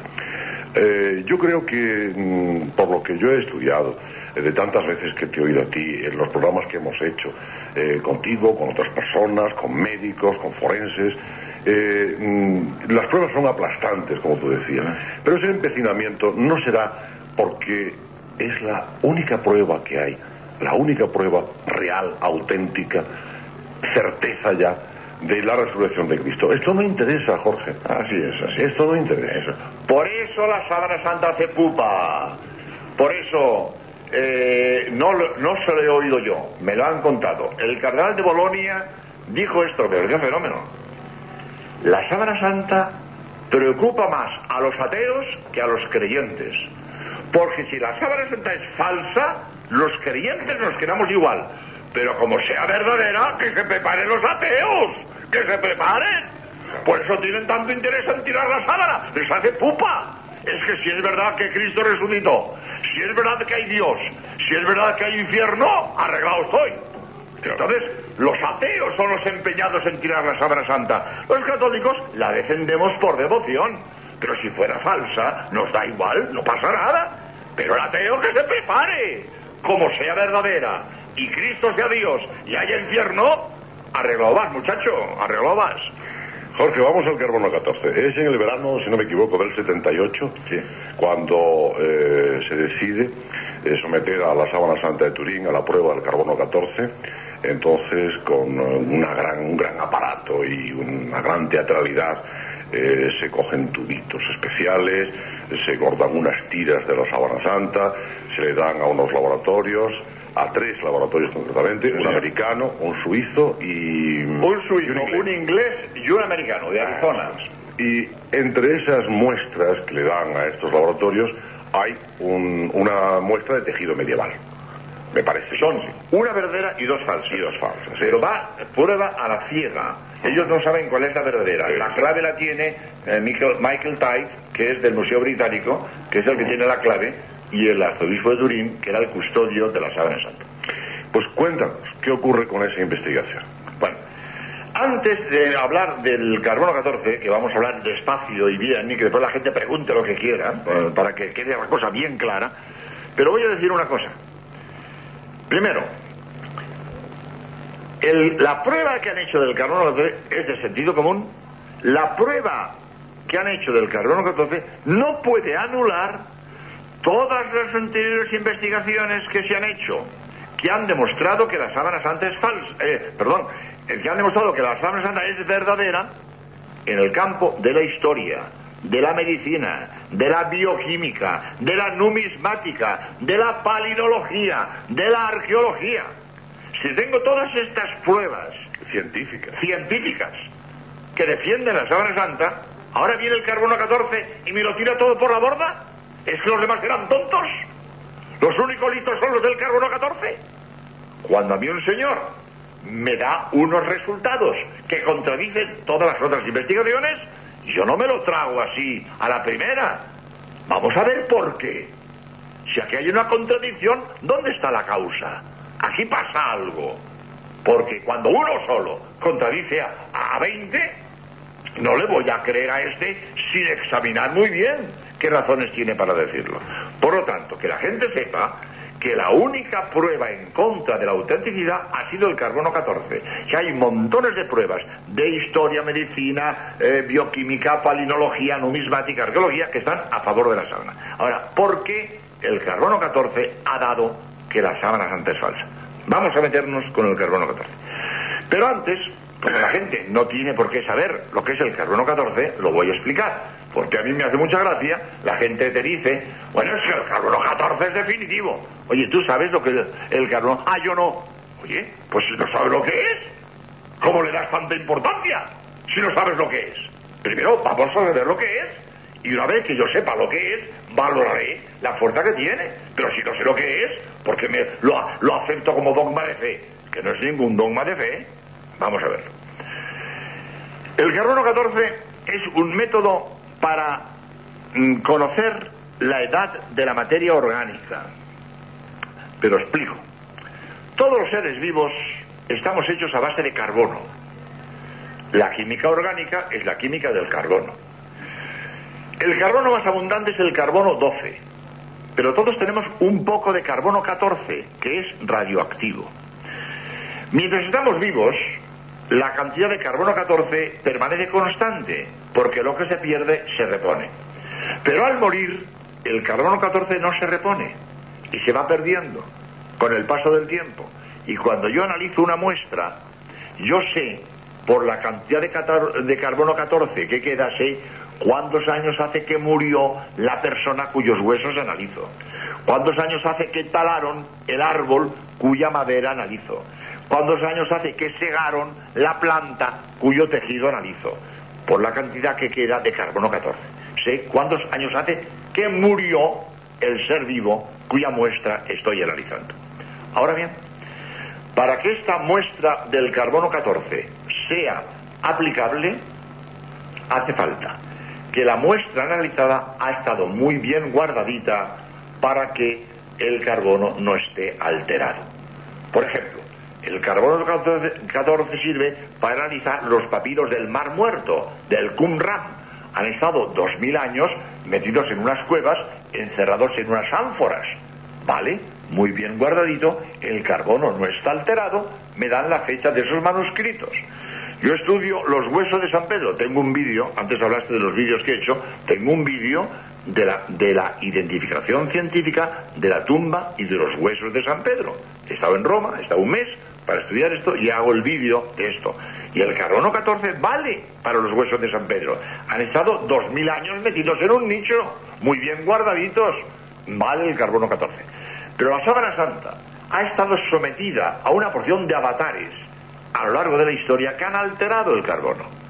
Entonces, como el carbono está alterado, si a mí me dicen, según la sábana santa, perdón, según el carbono que queda en la sábana santa es del siglo XIV, digo, distingo, si el carbono 14 no está alterado, concedo, pero si hay un factor que ha alterado el carbono 14, entonces la fecha que usted me da es inválida porque usted me da una fecha según el carbono 14 que tiene. Pero como ha habido un factor que ha alterado el carbono, la fecha que usted me da no vale. Entonces, ¿y qué es ese factor? Son muchos, pero me limito a uno que es el más importante. Esta radiación detectada por la NASA americana ha enriquecido el carbono 14. Es un bombardeo de neutrones que aumenta el carbono 14. Por lo tanto, rejuvenece la sábana por lo tanto, la hace más moderna de lo que es en realidad. Y esto lo digo yo, pero no por mí, que yo soy un don nadie, yo soy divulgador, no soy investigador. Pero esta afirmación, que es muy importante, yo me apoyo en lo que dicen los científicos. Y voy, si hay tiempo, si hay tiempo, voy a dar unos cuantos datos, lo voy a leer, porque no todo lo tengo en la cabeza, lo voy a leer para saber cómo los científicos están de acuerdo que esta radiación detectada por la NASA americana ha enriquecido el carbono 14 y por lo tanto ha rejuvenecido la sábana. Vamos a empezar. A los 15 días, creo que para ser exacto a los 13 días, que el cardenal Ballestrero en aquella rueda de prensa comunica los resultados de los análisis de los laboratorios y dicen según el carbono 14, la sábana santa es de 1300.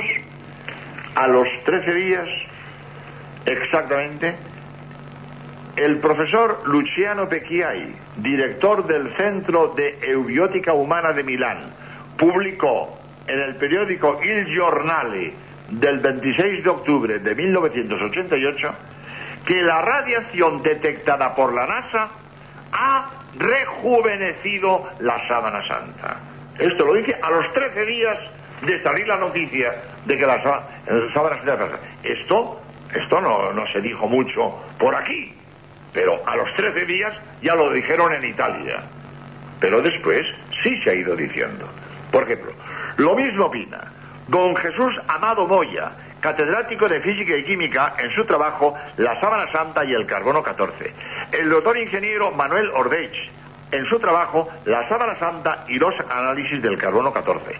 El doctor Francisco de Asís Bosch Ariño, catedrático de Química Analítica, en su trabajo La prueba del carbono 14 y la sábana santa. El doctor de Ciencias Físicas, don Ricardo Salcedo, en su trabajo La sábana santa es correcta su datación por medio del carbono 14. El doctor ingeniero J. Munarriz, en la vanguardia de Barcelona, del 31 de enero de 1988, etcétera, etcétera, etcétera. Montones de científicos están en esa línea. El carbono 14 está alterado. La datación no es correcta. Pero voy a citar extranjeros.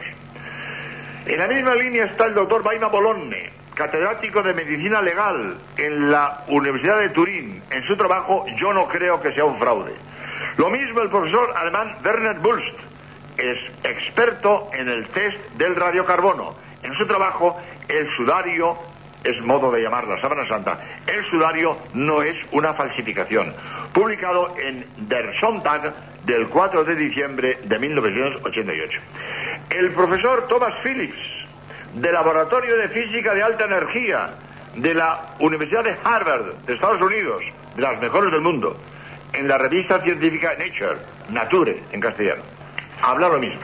el rejuvenecimiento de la sábana santa en esta radiación. Pero. ¿Te refieres, perdón, Jorge, para que los oyentes lo tengan bien claro, a la radiación a que se somete eh, los fragmentos de sábana santa al analizarlo, no, no, a la impronta, al momento de... De la resurrección.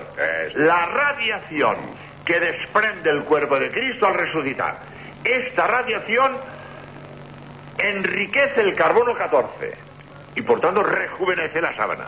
Por lo tanto, la fecha que me dan no es correcta. Es más joven de la real.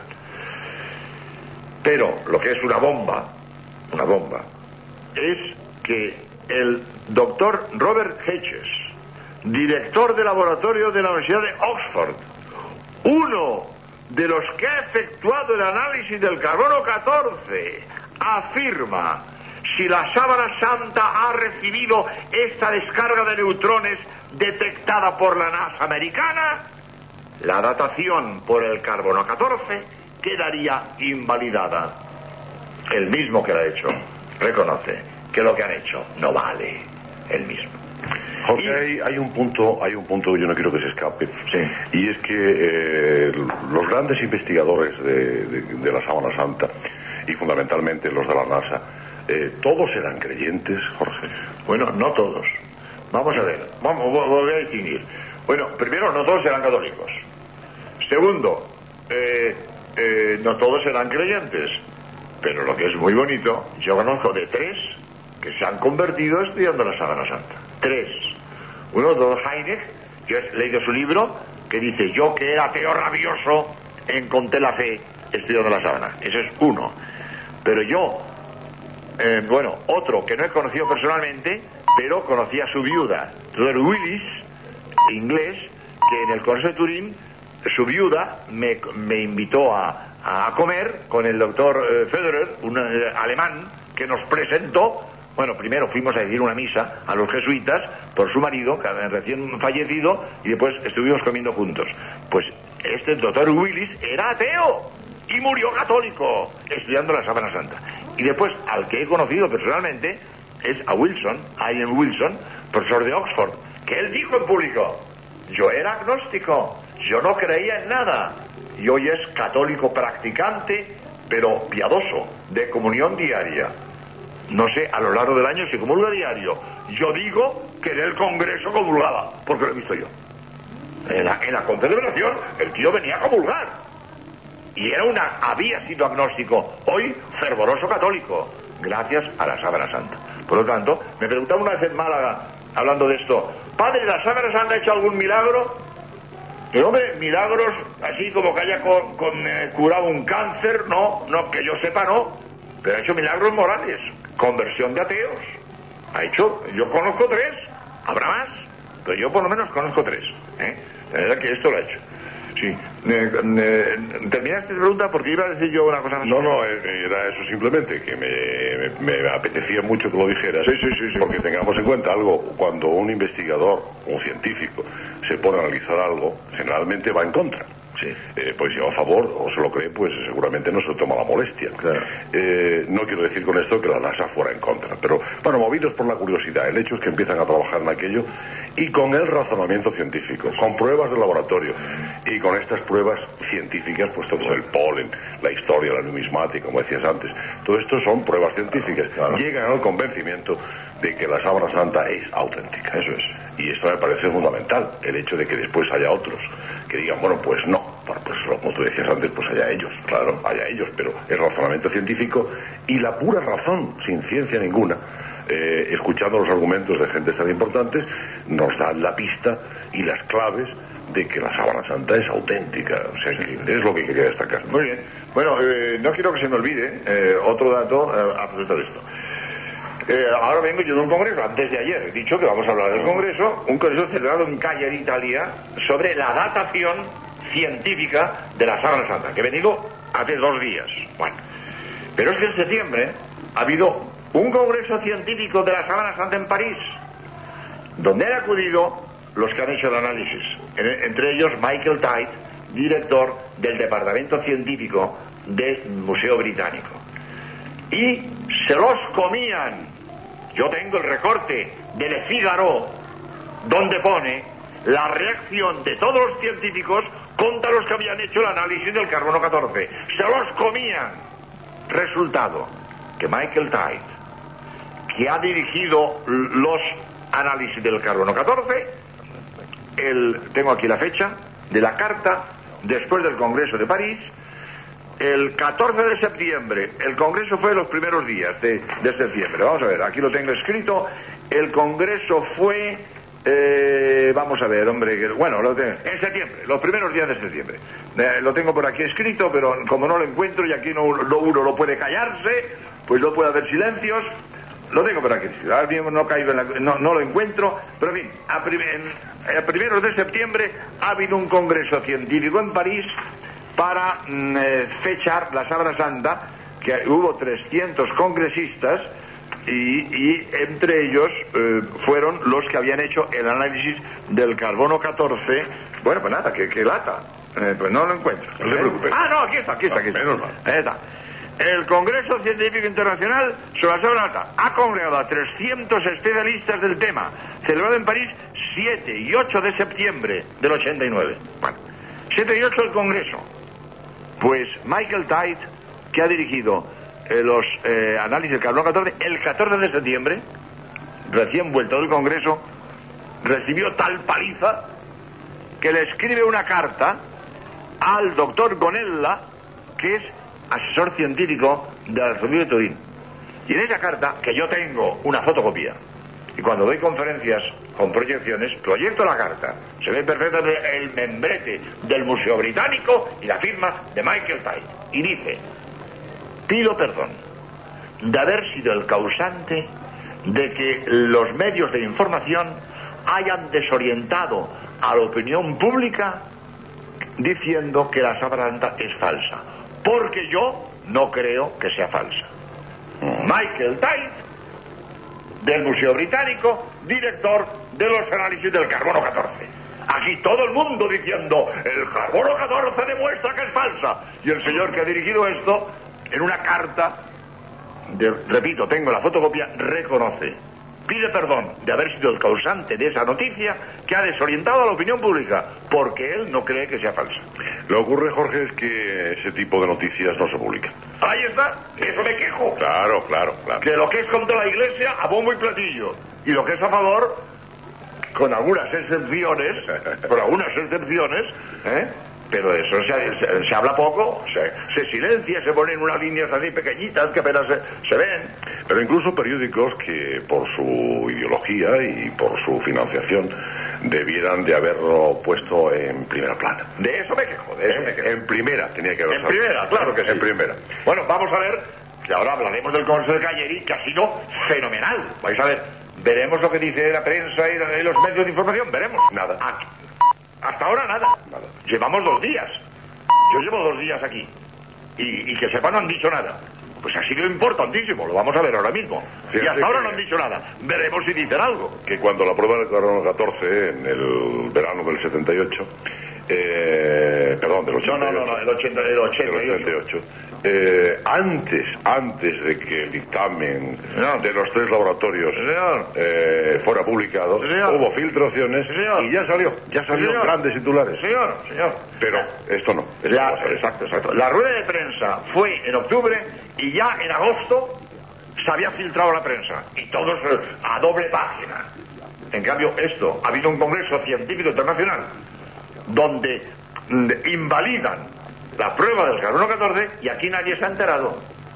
Nadie se ha enterado. No hay ningún interés. No, no. Hay, no, no sé. intereses, hay intereses a los contrarios. Hay, hay, sí, Sí, sí, hay intereses, sí. Hablemos de, hablemos de este congreso. de congreso. Claro. Pues mire, hace dos días he llegado de Cagliari, Italia, un congreso científico internacional. Se han reunido 200 investigadores. Eh, voy a hablar del congreso y sobre todo quisiera, yo no sé cómo andamos de tiempo, pero yo no quiero... Una hora tenemos. Ah, bueno, entonces sí. Es que yo no dejo en el tintero, es que España queda a una altura inconmensurable. Eh, siento decir, bueno, está feo que yo eh, diga que yo he sido el que pre- el presentado el, el- el trabajo. El trabajo no es mío. El trabajo es de unos ingenieros. Mm, No sé si dar los nombres porque no, a ellos no les va a gustar. Pero en fin, tengo un equipo, son amigos míos, han hecho un trabajo, ellos no han podido ir al Congreso y yo he ido en su nombre y he presentado el trabajo que ellos han hecho. Por tanto, no es mío. Yo he sido el presentador. O yo, yo me he llevado los aplausos. Pero son para ellos. Yo he sido nada más que el portavoz de lo que ellos han hecho. Fenomenal. Después lo quiero decir porque es impresionante. Pero voy a hablar primero del Congreso. Pues en el Congreso se reúnen 200 investigadores o científicos de todos los tipos, pues ha habido, qué sé yo, pues, eh, pues eh, alemanes, eh, austríacos, franceses, italianos, por supuesto, algún americano, etcétera. Bueno, entonces, ¿qué digo?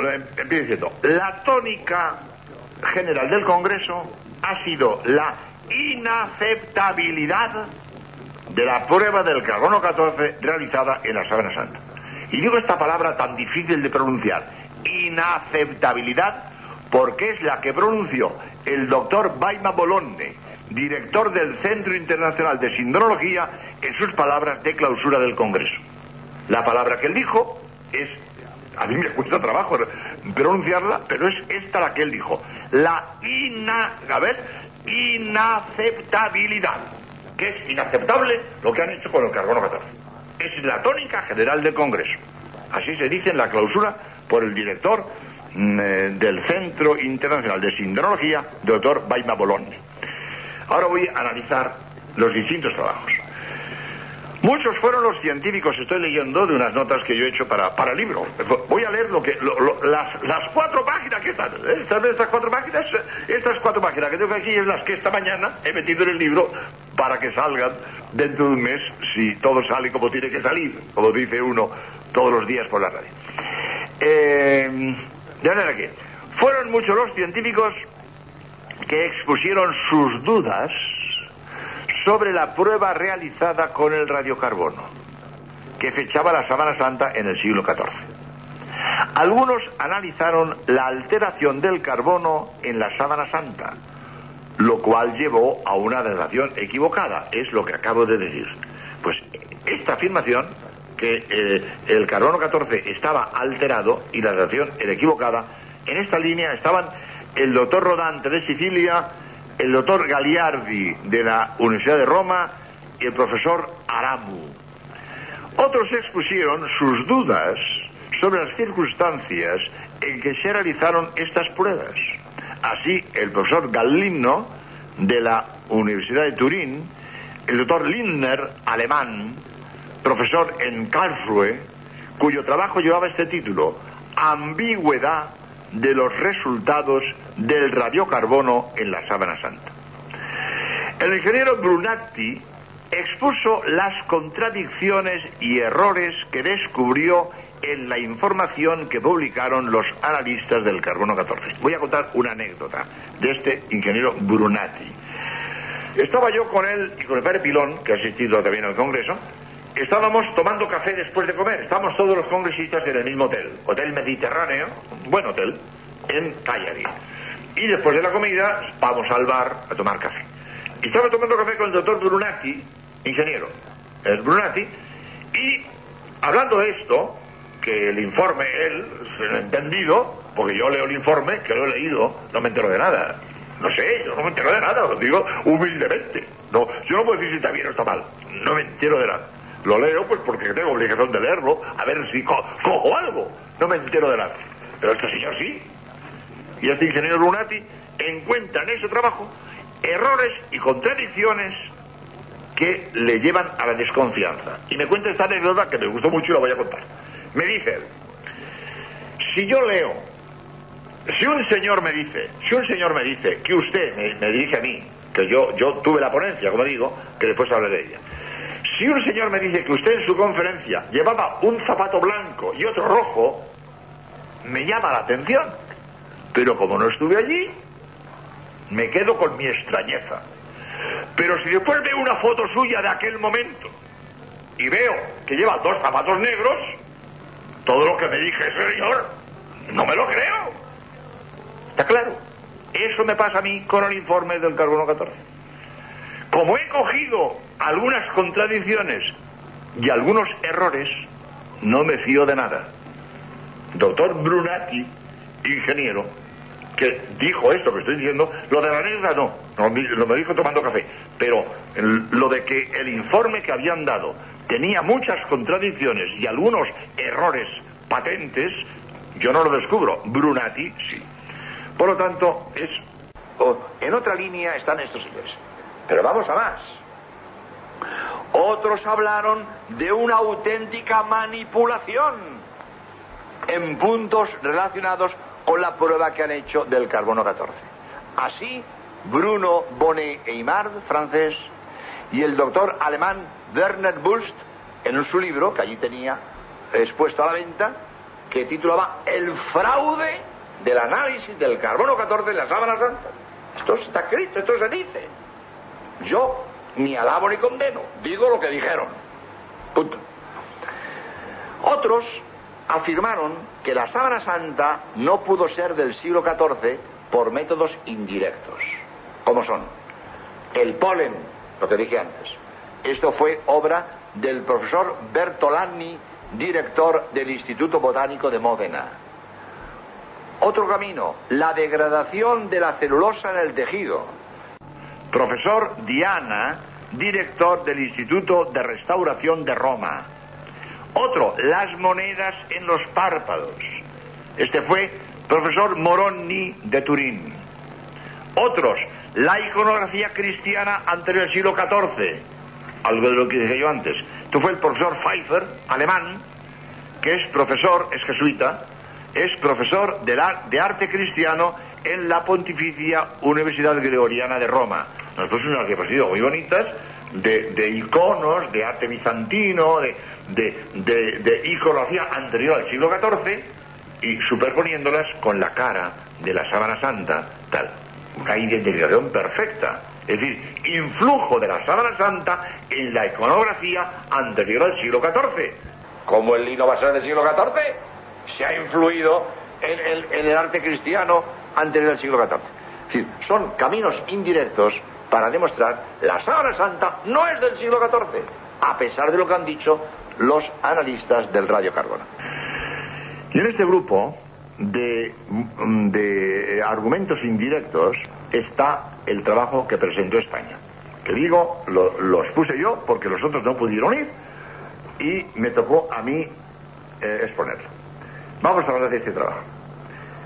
Mucha eh, gente no sabe, es decir, muy poca gente sabe que tenemos en España el compañero de la sábana santa. Dice San Juan que en la tumba de Cristo, junto a la sábana santa, había un pañolón, un sudario. Sudario en castellano nos suena mortaja, pero sudarion en griego es un pañuelo para secarse el sudor, sudarion.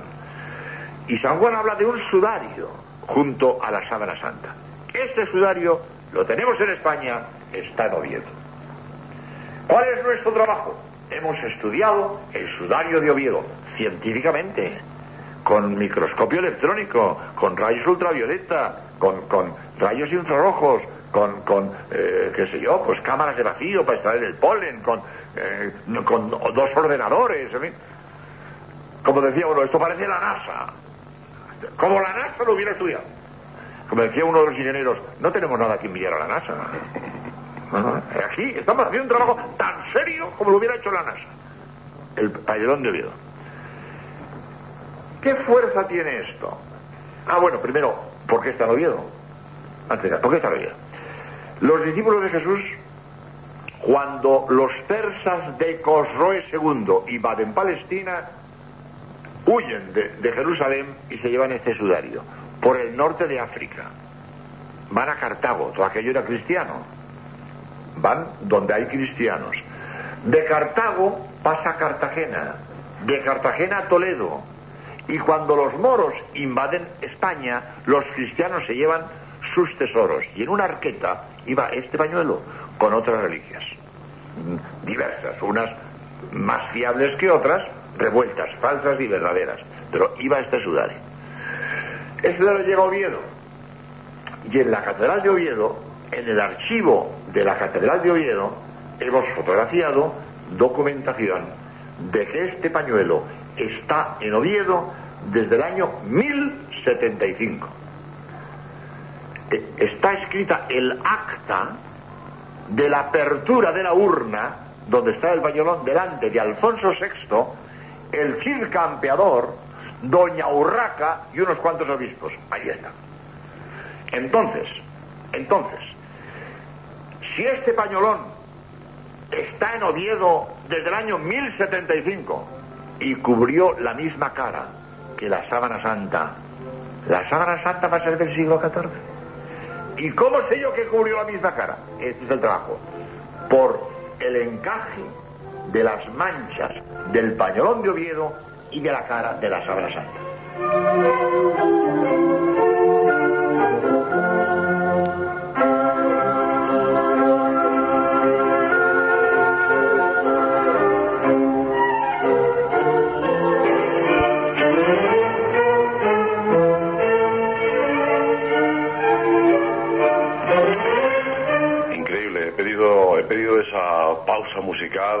Porque yo había ido a hablar del pañolón de Oviedo, pero bueno, eh, sabes que en Jaén también hay algo, y bueno, pues pensaba que era hay que estudiar de esta...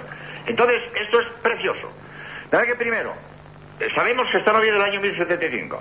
Bueno, este pañolón, tengo que explicar, estuvo sobre la cara de Cristo en el traslado de la cruz al sepulcro. ¿Eh? Porque hay un rito judío, un rito funerario, cuando la, cara de, cuando la cara del cadáver está deteriorada, está desagradable a la vista, se cubre con un velo. Esto está en la enciclopedia judía. ¿eh? Es un rito funerario judío. La cara de Cristo en la pasión estaba espeluznante. Espeluznante. Yo tengo una foto del doctor Tamburelli que informa al ordenador lo que es sangre humana y le pide, enséñame todo lo que sea sangre en el rostro de Cristo. Y el ordenador contesta con una foto espeluznante. La cara roja, totalmente roja, de sangre, de la corona de espinas, del, sudor de sangre. Espeluznante. Y esa cara espeluznante la cubren con un velo traslado de la cruz al sepulcro. Llegan a la tumba, le quitan el pañolón y le cubren con la sábana. La misma cara deja las mismas manchas en el pañolón y en la sábana. Entonces, ahora estudiamos el contorno de las manchas de los dos pañolones pero no, no así macroscópicamente, con aparatos eh, de, toda precisión. Y encajan maravillosamente las manchas de la cara del pañolón de Oviedo y las manchas de, de- de- de la cara de la Sábana Santa. Quiero decir que en el payolón de Oviedo no hay imagen, porque en el momento de la resurrección el payolón estaba fuera y no, no grabó imagen. En el payolón hay sangre, pero el contorno de las manchas de sangre del pañolón de Oviedo encajan perfectamente con las manchas de sangre de la cara de la Sabanata. Entonces, este encaje solo se explica si los dos lienzos cubrieron la misma cara. Si el payolón está en Oviedo desde el año 1000, 1075, para ser exacto, como el lino de la Sábana Santa para ser del siglo XIV. Estamos viendo, es Además, es, un... es importantísimo, Jorge, que venga, que, que llegue una prueba adicional, ¿no? Claro, Es muy importante. Claro, es, es un cúmulo de cosas, es un cúmulo, ¿no? Pues hay que ver la cantidad de cosas que han salido. Es un cúmulo de cosas que el que se empeñe en seguir diciendo que la sábana santa es falsa, bueno, con su pan se lo coma. Pero vamos, esto no es razonable. Es un cúmulo de cosas que tenemos a favor de la sábana santa que el negar que sea auténtica, la verdad, es muy arriesgado, es muy arriesgado.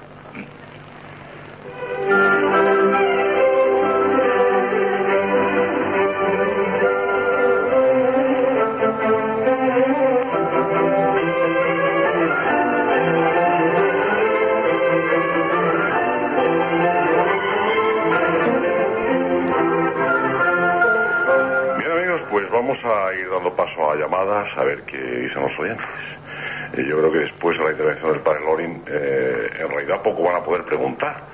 Eh, me da a mí la impresión, pero seguro que no. La audiencia de Radio Ibérica es increíble. Bueno. y verás cómo te plantean los problemas. Vamos a ver. Buenas noches. Buenas noches. Escuchamos, adelante. Bueno, lo primero, felicitar al padre Loren Gracias. por cómo sabe y ojo, ojo, como defiende una cosa tan grande. Muy bien. Yo Gracias. soy un poco analfabeta en este tema, no sabía nada, Sí. lo cual lo he estado grabando porque esto me interesa para estudiarlo más despacio. Muy bien. Ahora no he podido asimilarlo. ¿Alguna pregunta quiere usted hacerle al padre? Pues mm, no es más que una pregunta. Lo que le quería dar a, tipo de anécdota, como él ha contado una anécdota, Sí. y era también pues felicitarle por esa anécdota, Gracias. de cuando estaba en el altar Ah, cerca de la Sábana Santa sí. y decía que, que cerca estaba, o sea, es en esa cosa que le debió de dar Sí. y Dios le hizo de comprender Sí. que más cerca le tenía todos los días. Así es. Entonces eso para mí no es como una anécdota. Si a usted como católico le hace eso Sí. y luego me dice que un agnótico, como el tal Guiu, ¿no? ¿Cómo quién? Un tal señor Guiu, que bueno, era sí. agnótico y se convirtió, ¿no? Sí, sí, sí. Ah, Y luego también otro ateo y tal que usted ha nombrado. sí. Pues entonces creo que a lo mejor todo esto da lugar. Y cuando usted le han preguntado muchas veces que si verdaderamente ha hecho milagros Sí. tal, pues qué más milagro puede ser que ese. Así es. Porque para mí desde luego es un cáncer. El anotismo es un cáncer Muy bien. del alma. Vale, sí, señor. De acuerdo. Muchas gracias, señora. Y por otra parte una simple pregunta que no es que venga mucho al tema de esto, A ver. pero sí enlaza un poco. A ver. Eh, usted como tal le veo tan puesto en la materia y esto, Sí. usted enlaza y une, aunque esto no es un dogma de pelo de la sábana, Sí. y el que lo crea, que lo crea, y el que no, Sí. yo creo que es una cosa que no es lo que es la sábana, sino lo que representa. Sí. O sea que en sí, porque sí, como usted ha dicho, son fotos lo que se van a ver y tal, pero la foto esa es lo que representa, lo grande. Claro. Porque verdaderamente más cerca de Dios que cuando se está en la comunión, no hay nada. Sí. Lo que yo le quería preguntar es, ¿cómo enlaza usted, por ejemplo, la parapsicología Ah. con la religión? Eh, no es tema de esta noche. Yo le agradezco su pregunta, pero no es tema de esta noche, no. Es demasiado importante la sábana santa para entrar en parapsicología ahora. No, es que lo quería ver. Es un tema muy serio. Aquí veía, al hablar de tanto... Sí, pero vamos a dar paso a tu llamada, no se enfade usted, señora, pero sería desvirtuar el tema. La parapsicología es, en este momento no tiene importancia. Eh, damos paso a tu llamada enseguida. Buenas noches, Buenas noches. díganos. Yo le voy a felicitar primero a usted y que no se me enfade el padre, porque eh, quien es eh, eh, quien nos ha traído este programa fabuloso ha sido usted. Muy bien, señora. Muy bien. obligación. Muy bien, señora. No, no, no, porque, perdone. El- es. eh, después al padre, ¿qué se le va a decir? Jamás he visto una exposición ni una aclaración tan al detalle que ha sido un verdadero placer escucharle. Yo no soy en este tema ni, ni más, em, adicta que a otros que también me interesan mucho. De modo que quiero decir que no es que me, me apasiona extraordinariamente la cuestión religiosa. Soy creyente, profundamente creyente, claro. Pero es que lo ha hecho de tal manera. Yo sigo mucho también esto, muchas veces a través de usted, el propio Alex, que lleva muchísimo en este asunto. Yo creo que es la emisora que más se ocupa. Y quería decirle una cosa, y siento no recordarlo, padre, y es lo siguiente.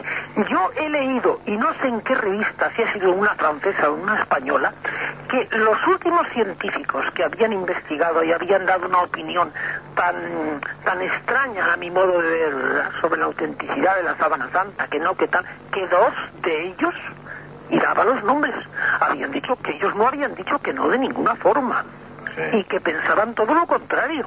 Sí. Eso yo lo he leído y cómo no usted que tantos datos tiene. Bueno, sí, ale- ahora últimamente ha dicho usted que... Exacto. Exacto, sí. Bueno, sí, ¿eh? Exacto, sí, señor. Pero es que jamás, jamás, jamás lo que ha explicado usted de la pintura, los que pintamos lo comprendemos perfectamente. Ah. Es muy exacto.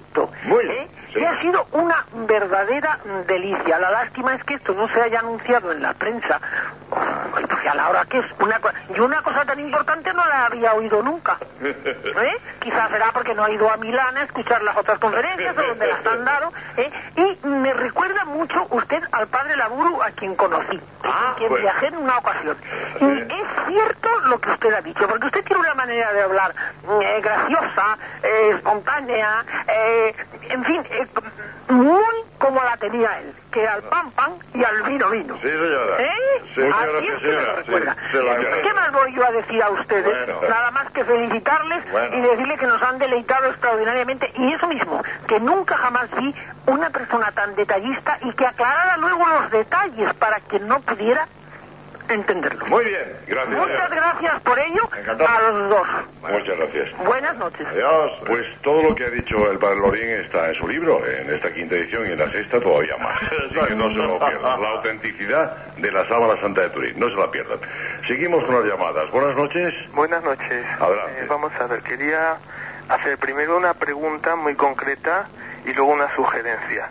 Eh, referente a lo que usted dijo en otras ocasiones, Antonio José Alés, mm, en principio, en primer lugar, ¿a qué institución católica le puede interesar que la sábana santa sea falsa y por qué el arzobispo de Turín al anunciar esta afirma- al decir esto lo hizo lo dijo en culuso con una afirmación con una sonrisa leve en los labios esa es la pregunta. Luego la, la sugerencia es que si se mide el- la cantidad de carbono 14 en la nariz de, donde, de, de la sábana santa y se mide en un extremo de la sábana santa la proporción de carbono 14 debe ser distinta si la radiación es distinta. Entonces ese podría ser un nuevo enfoque para demostrar que el carbono 14 ahí estaba un poco errado. ¿Entiendes? Perfectamente. La pregunta a quién se la hacía, al padre Lorín o a mí. Bueno, que me la sepa responder. Ah, pues yo prefiero que la conteste el padre Lorín si él tiene la respuesta. Bueno, Eh, muchas gracias. ¿De acuerdo? Hasta siempre, gracias. bueno, la primera que Eh, era... ¿Qué institución católica puede estar interesada en que la sábana santa de Turín sea falsa?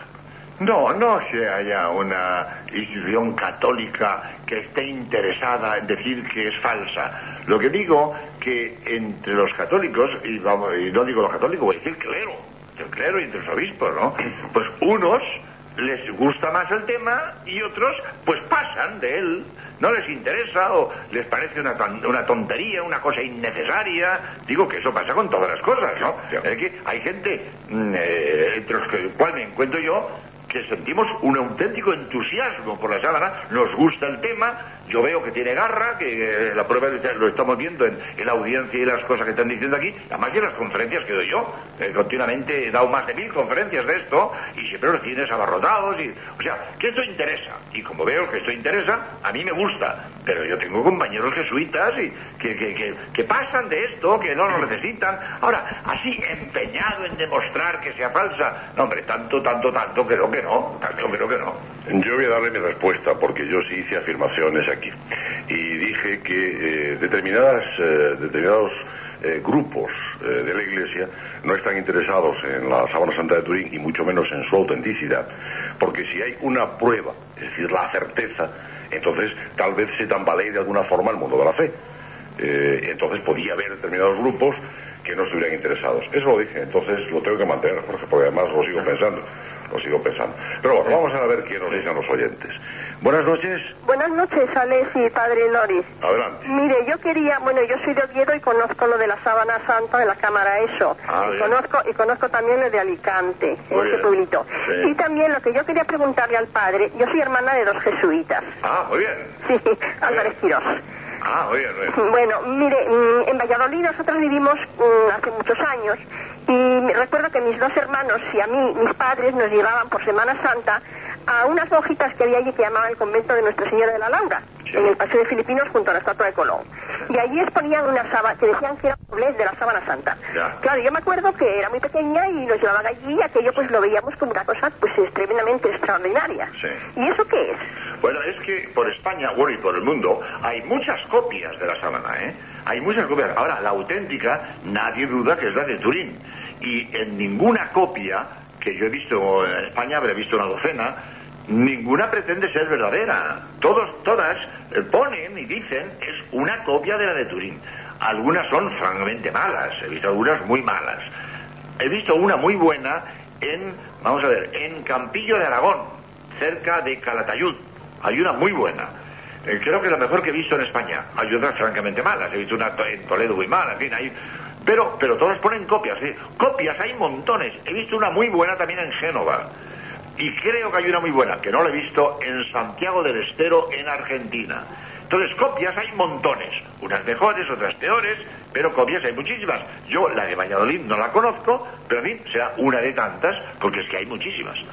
Ahí están naturalmente velando de alguna manera lo que representa. Sí. Y naturalmente copias, como dice el padre Lorín, la- hay buenas, malas, pero depende de la intención que se vaya, la intención Claro, siempre es claro, buena. claro, claro. Buenas noches, Hola, buenas noches. díganos, escuchamos atentamente. Mm, Yo quería felicitar al padre Lorin porque yo hace en el 87 viví un vídeo de él, Ah, de la Sábana Santa, ah, y hasta el 87 era fe como católica la Sábana Santa.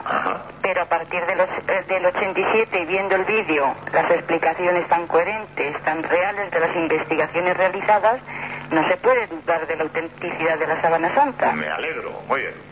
Sí, sí. Eso nada más quería decir, porque preguntas no, no le voy a hacer ninguna, porque Bueno. ha contestado a, a casi todas. Bueno, pues encantado. Muy bien. Muchas gracias. Muchas gracias. De todas formas, yo recomiendo que lea el libro del padre Lorín, ¿eh? Y, Vale. y otros muchos que hay también, porque es importantísimo. Gracias. Buenas noches, Hola, buenas noches. díganos. Mire, quería preguntarle al padre mm, si hay algo escrito sobre la relación, ¿Sobre? La, el relato No entiendo. del, del Evangelio Juan 20, mm, en el pasaje que dice que los discípulos entran y al ver eh, las, eh, la sábana y, Sí, y, bueno, los seis hilos, el paño que cubría la cara, creyeron. sí, Entonces, eh, es curioso que en el mismo pasaje.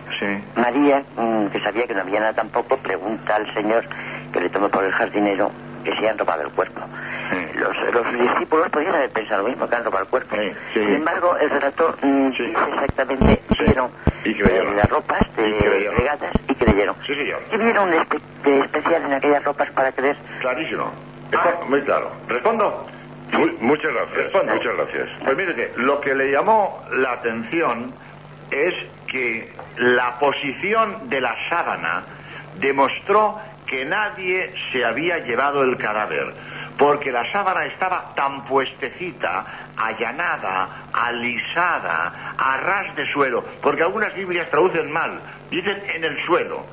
San Juan vio la sábana en el suelo. Hombre, en el suelo en castellano se entiende tirada en un rincón, eh, así de mala manera, y no es en el suelo. La palabra que imena griega es a ras de suelo, allanada, alisada, sin el relieve que tenía cuando cubría el cuerpo, digamos, desinflada. Entonces, cuando él vio la sábana tan puestecita, comprende que nadie ha robado el cadáver. Porque si alguien roba el cadáver, no se entretiene en dejar la sábana tan puestecita. Ya quedado la sábana tirada en un rincón. O se hubiera llevado la sábana. O se hubiera llevado la sábana. Claro. Pero cuando San Juan vio la sábana tan puestecita, tan allanada, tan alisada, comprendió, ha resucitado. Es decir, ha salido.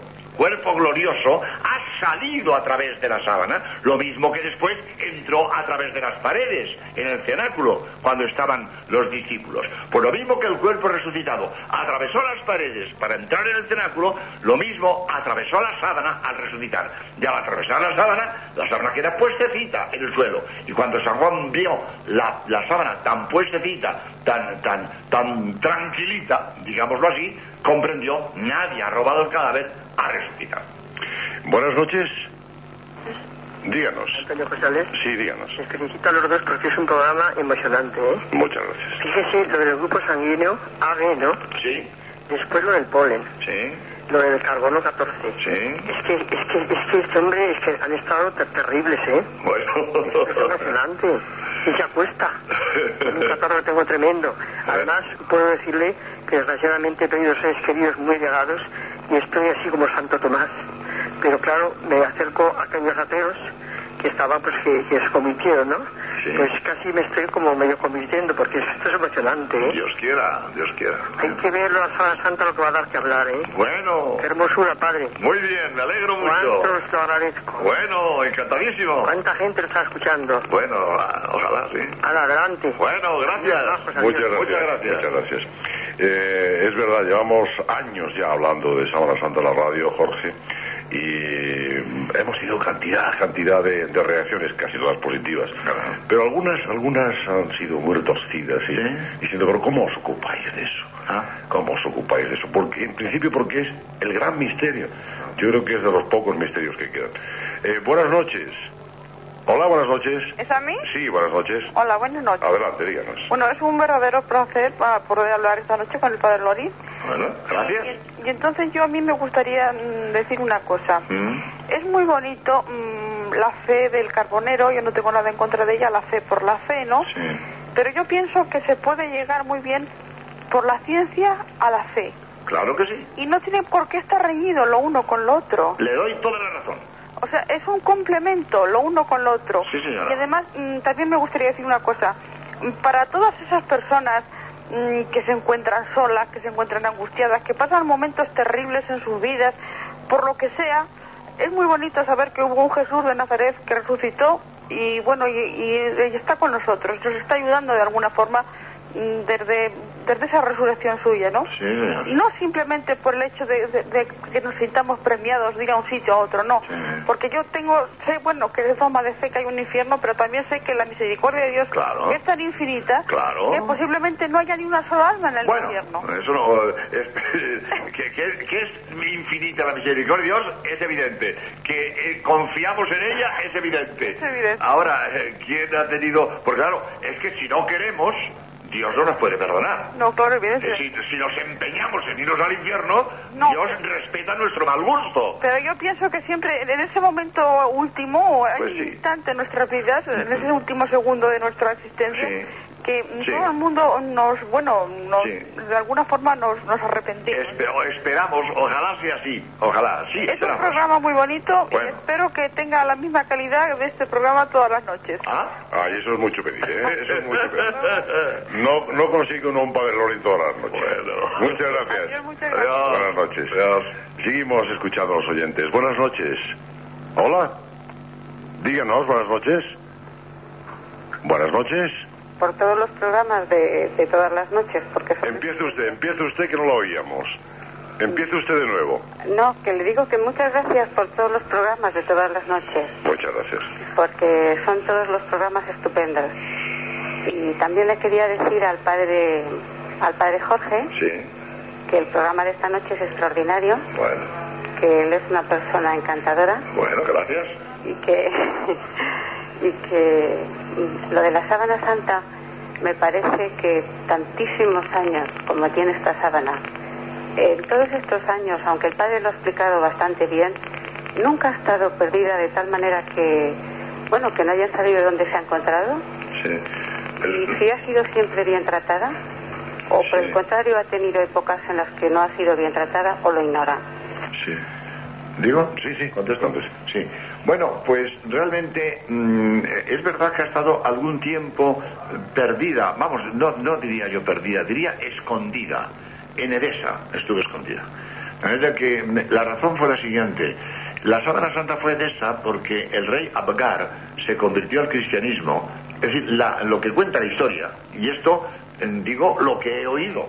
Eh, lo que yo sé, porque se lo digo a este, antes lo cité, al, eh, al historiador bizantino Georgi Harib, le he oído yo esta historia. El rey Abgar de Edesa estaba leproso y se curó al recibir la sábana santa de la lepra. Se convierte al cristianismo y es el primer, y con él todo su pueblo, era costumbre del tiempo. El rey se convierte, todo el pueblo, la religión del rey. Entonces, todo el pueblo se cristiano. Y según dicen los, los historiadores, y aquí mm, eh, pues tengo, porque todo, como dije antes, no lo sé eh, en la memoria, no lo tengo en la cabeza, pero si te- lo encuentro pronto lo leo, como dicen los historiadores que este, el rey, aquí está, en el, un diccionario alemán, se llama Lexicon für Theologie und Kirche, de ahí tomo este dato, que fue el primer pueblo que se convirtió al cristianismo, ¿eh? antes que Constantino diera su decreto. Bueno, pues entonces el rey Abagar no, se convierte al cristianismo y guarda la sábana. Pero como pasa a veces, los hijos salen contra la mentalidad de los padres. Y el hijo de Abagar persigue a los cristianos. Entonces, la sábana santa se oculta y está encerrada en una muralla. Siglos. Y un día hacen unas obras, pican y sale la sábana. El mandilion, que le llamaban entonces. Y entonces, durante este tiempo, desde que Abgar eh, eh, la, recibe hasta que después, el 944, pasa a Constantinopla, estuvo, eh, digamos, perdida o escondida, sería mejor dicho. Pero desde entonces ya sabemos que pasó a Constantinopla, después vino a Europa y entonces ya realmente eh, no podemos decir mm, que la sábana se haya vuelto a perder. ¿eh? Afortunadamente. Afortunadamente. Buenas noches. Es a mí. Sí, buenas noches, díganos.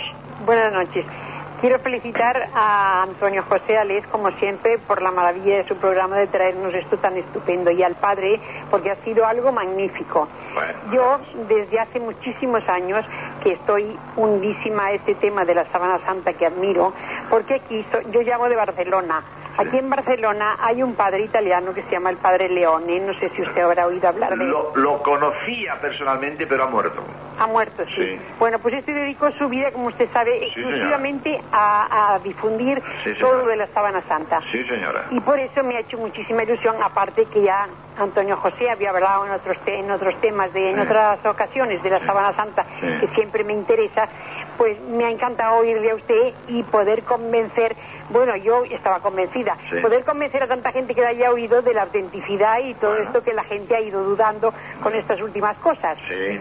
esto a la fe, como usted dice, no nos la mueven el- en la sábana santa porque lo que mueve en realidad es el saber que Cristo resucitó, que es lo que tenemos de fe, pero es una cosa tan palpable Sí. que nos aumenta. Sí. Y quisiera también decirle a Antonio José que otro de las maravillas que también ayudan a la fe porque es extraordinario, como misterioso es la sábana santa, es también lo de los ojos de la Virgen de Guadalupe, que seguramente lo habrán oído ustedes dos. Sí, señora, sí. Esto vuelve, es otra cosa, aquí se refiere a la Virgen, Sí. de la que también soy tan devotísima. Muy bien. Muchas gracias. Muchas Nada, gracias. Gracias, gracias, señora. Muy amable. Gracias. Eh, pasamos otra llamada. más. Eh, adelante, buenas noches. Hola, buenas noches. Buenas noches. A ver, ¿algún, al- algún problema hay? Buenas noches. ¿Se oye? Sí, sí, sí, ahora sí. Ahora, muy bien. Díganos. Pues buenas noches ante todo y me alegro muchísimo. He estado en la conferencia del padre Lorin y después le he oído por la radio. Ah, esta noche ha estado. ¿Esta noche está usted? Sí, sí, sí, ya el que le di la tarjeta. ¿No se acuerda que quería Ah. hablar mañana con usted? Ah, es verdad que un señor que, está- que me ha visto esta tarde en el Salón Borja, en la calle Serrano. Sí, sí. Efectivamente, que por causa del negocio pues no, no le puedo recibir, que le dije que si pudiera venir aquí. Eh, exacto, sí, de acuerdo Bueno, pues mire, es que se me ha venido un, eh, un momento de inspiración algo grandioso. A ver. Dos cosas, pero una no la puedo decir porque mucha gente se escandalizaría sobre el asunto. Diga lo que pueda. sola concepción que para mí no es ningún misterio, pero el otro le voy a decir públicamente. Sí, diga. Y es que si la sábana santa es auténtica, como yo así lo creo, Y Jesucristo, igual que entró en cuando la es decir, el cenáculo. Cuando el ¿cómo se llama En el cenáculo. Que no me acuerdo ahora. En el cenáculo. En el cenáculo, efectivamente, perdón, porque estoy un poco nervioso.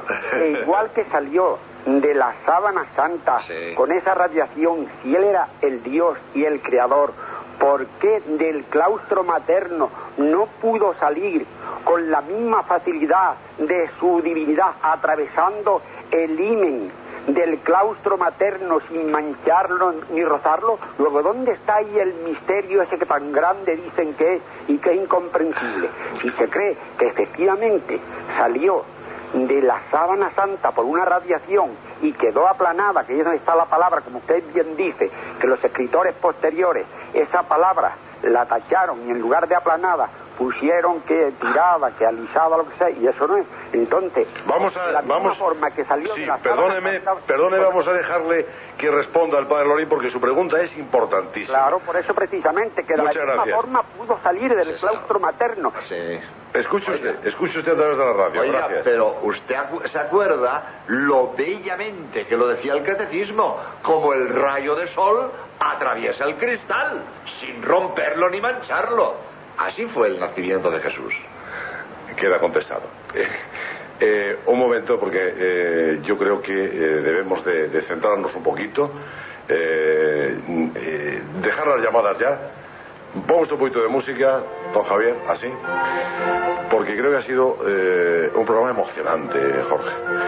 Un programa emocionante, los oyentes, mm, yo creo que no se ven ni que preguntar, porque lo has dicho casi todo. Pero yo sigo insistiendo en que tienen ustedes que leer más sobre el tema. Eh, en un programa de radio, aunque haya durado dos horas y media, no se puede contar todo.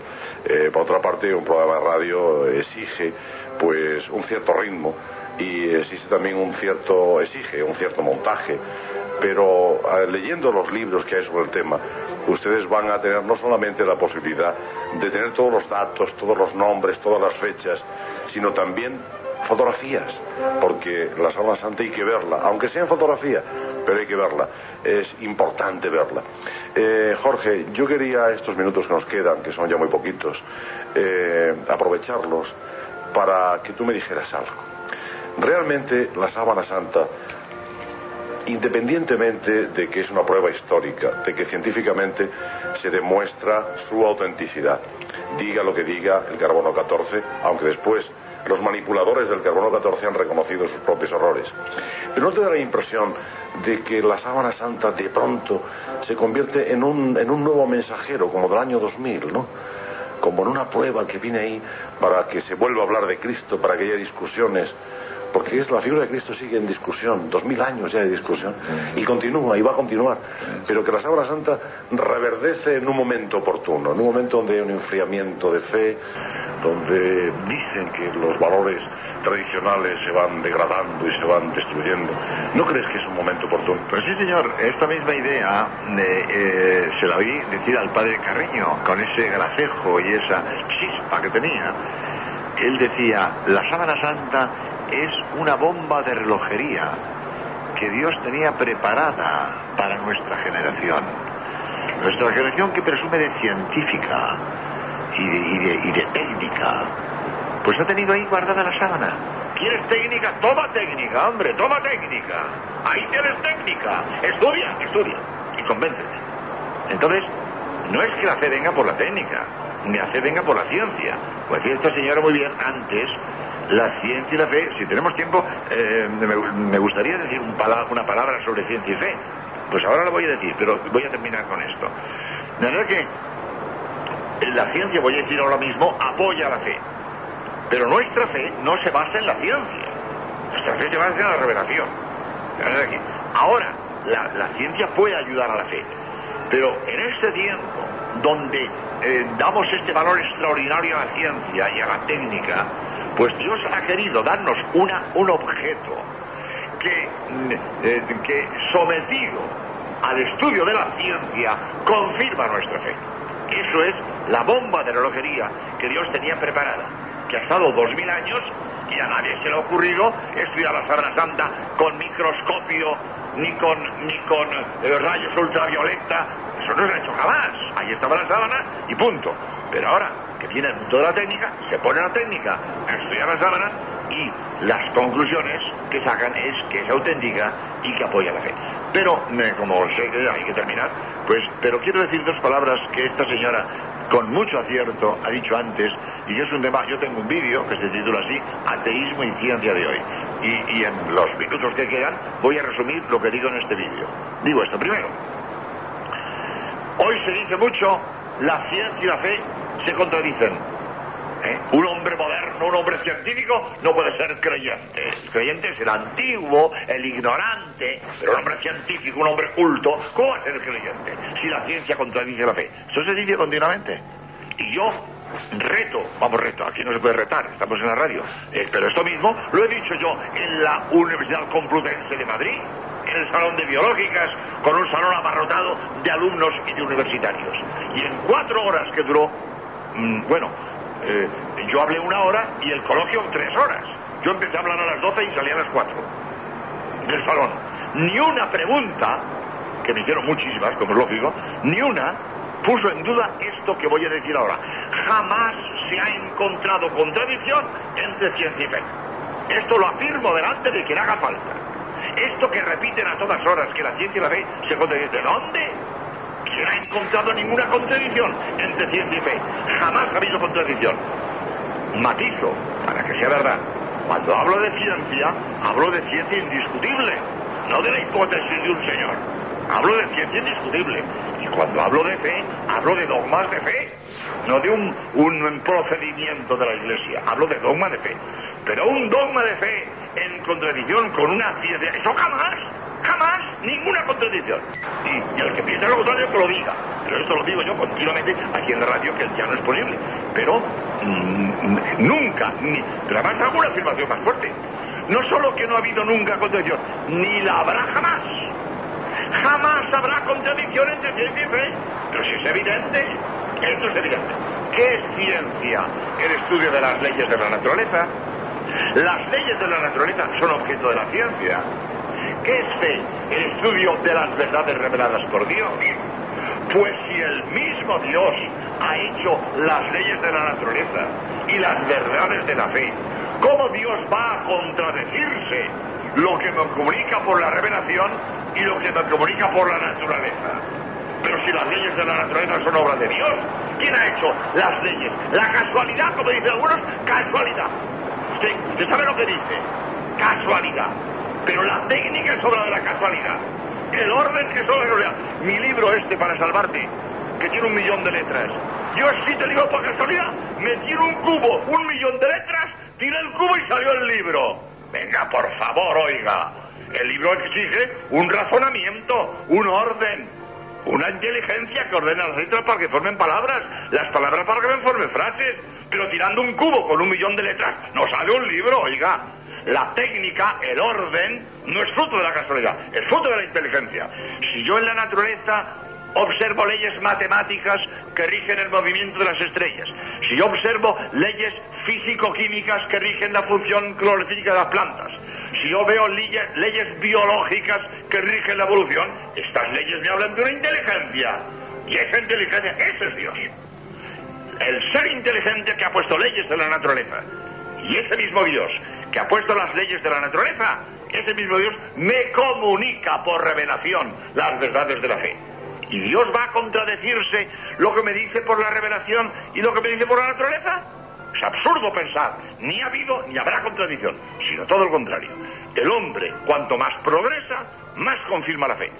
La frase no es mía, es de Pío XII, pero es muy bonita. La pongo en mi libro para salvarte. Dijo, dijo Pío XII, la ciencia moderna descubre a Dios detrás de cada nueva puerta que abre. El hombre progresa, el hombre va abriendo puertas, y según el hombre progresa y va abriendo puertas, detrás encuentra a Dios.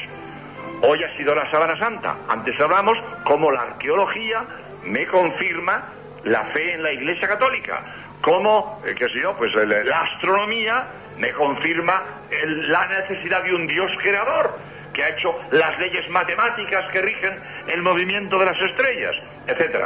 La ciencia me confirma la fe. No solo no hay contradicción entre ciencia y fe, ni la ha habido nunca, ni la habrá, sino que la ciencia confirma la fe.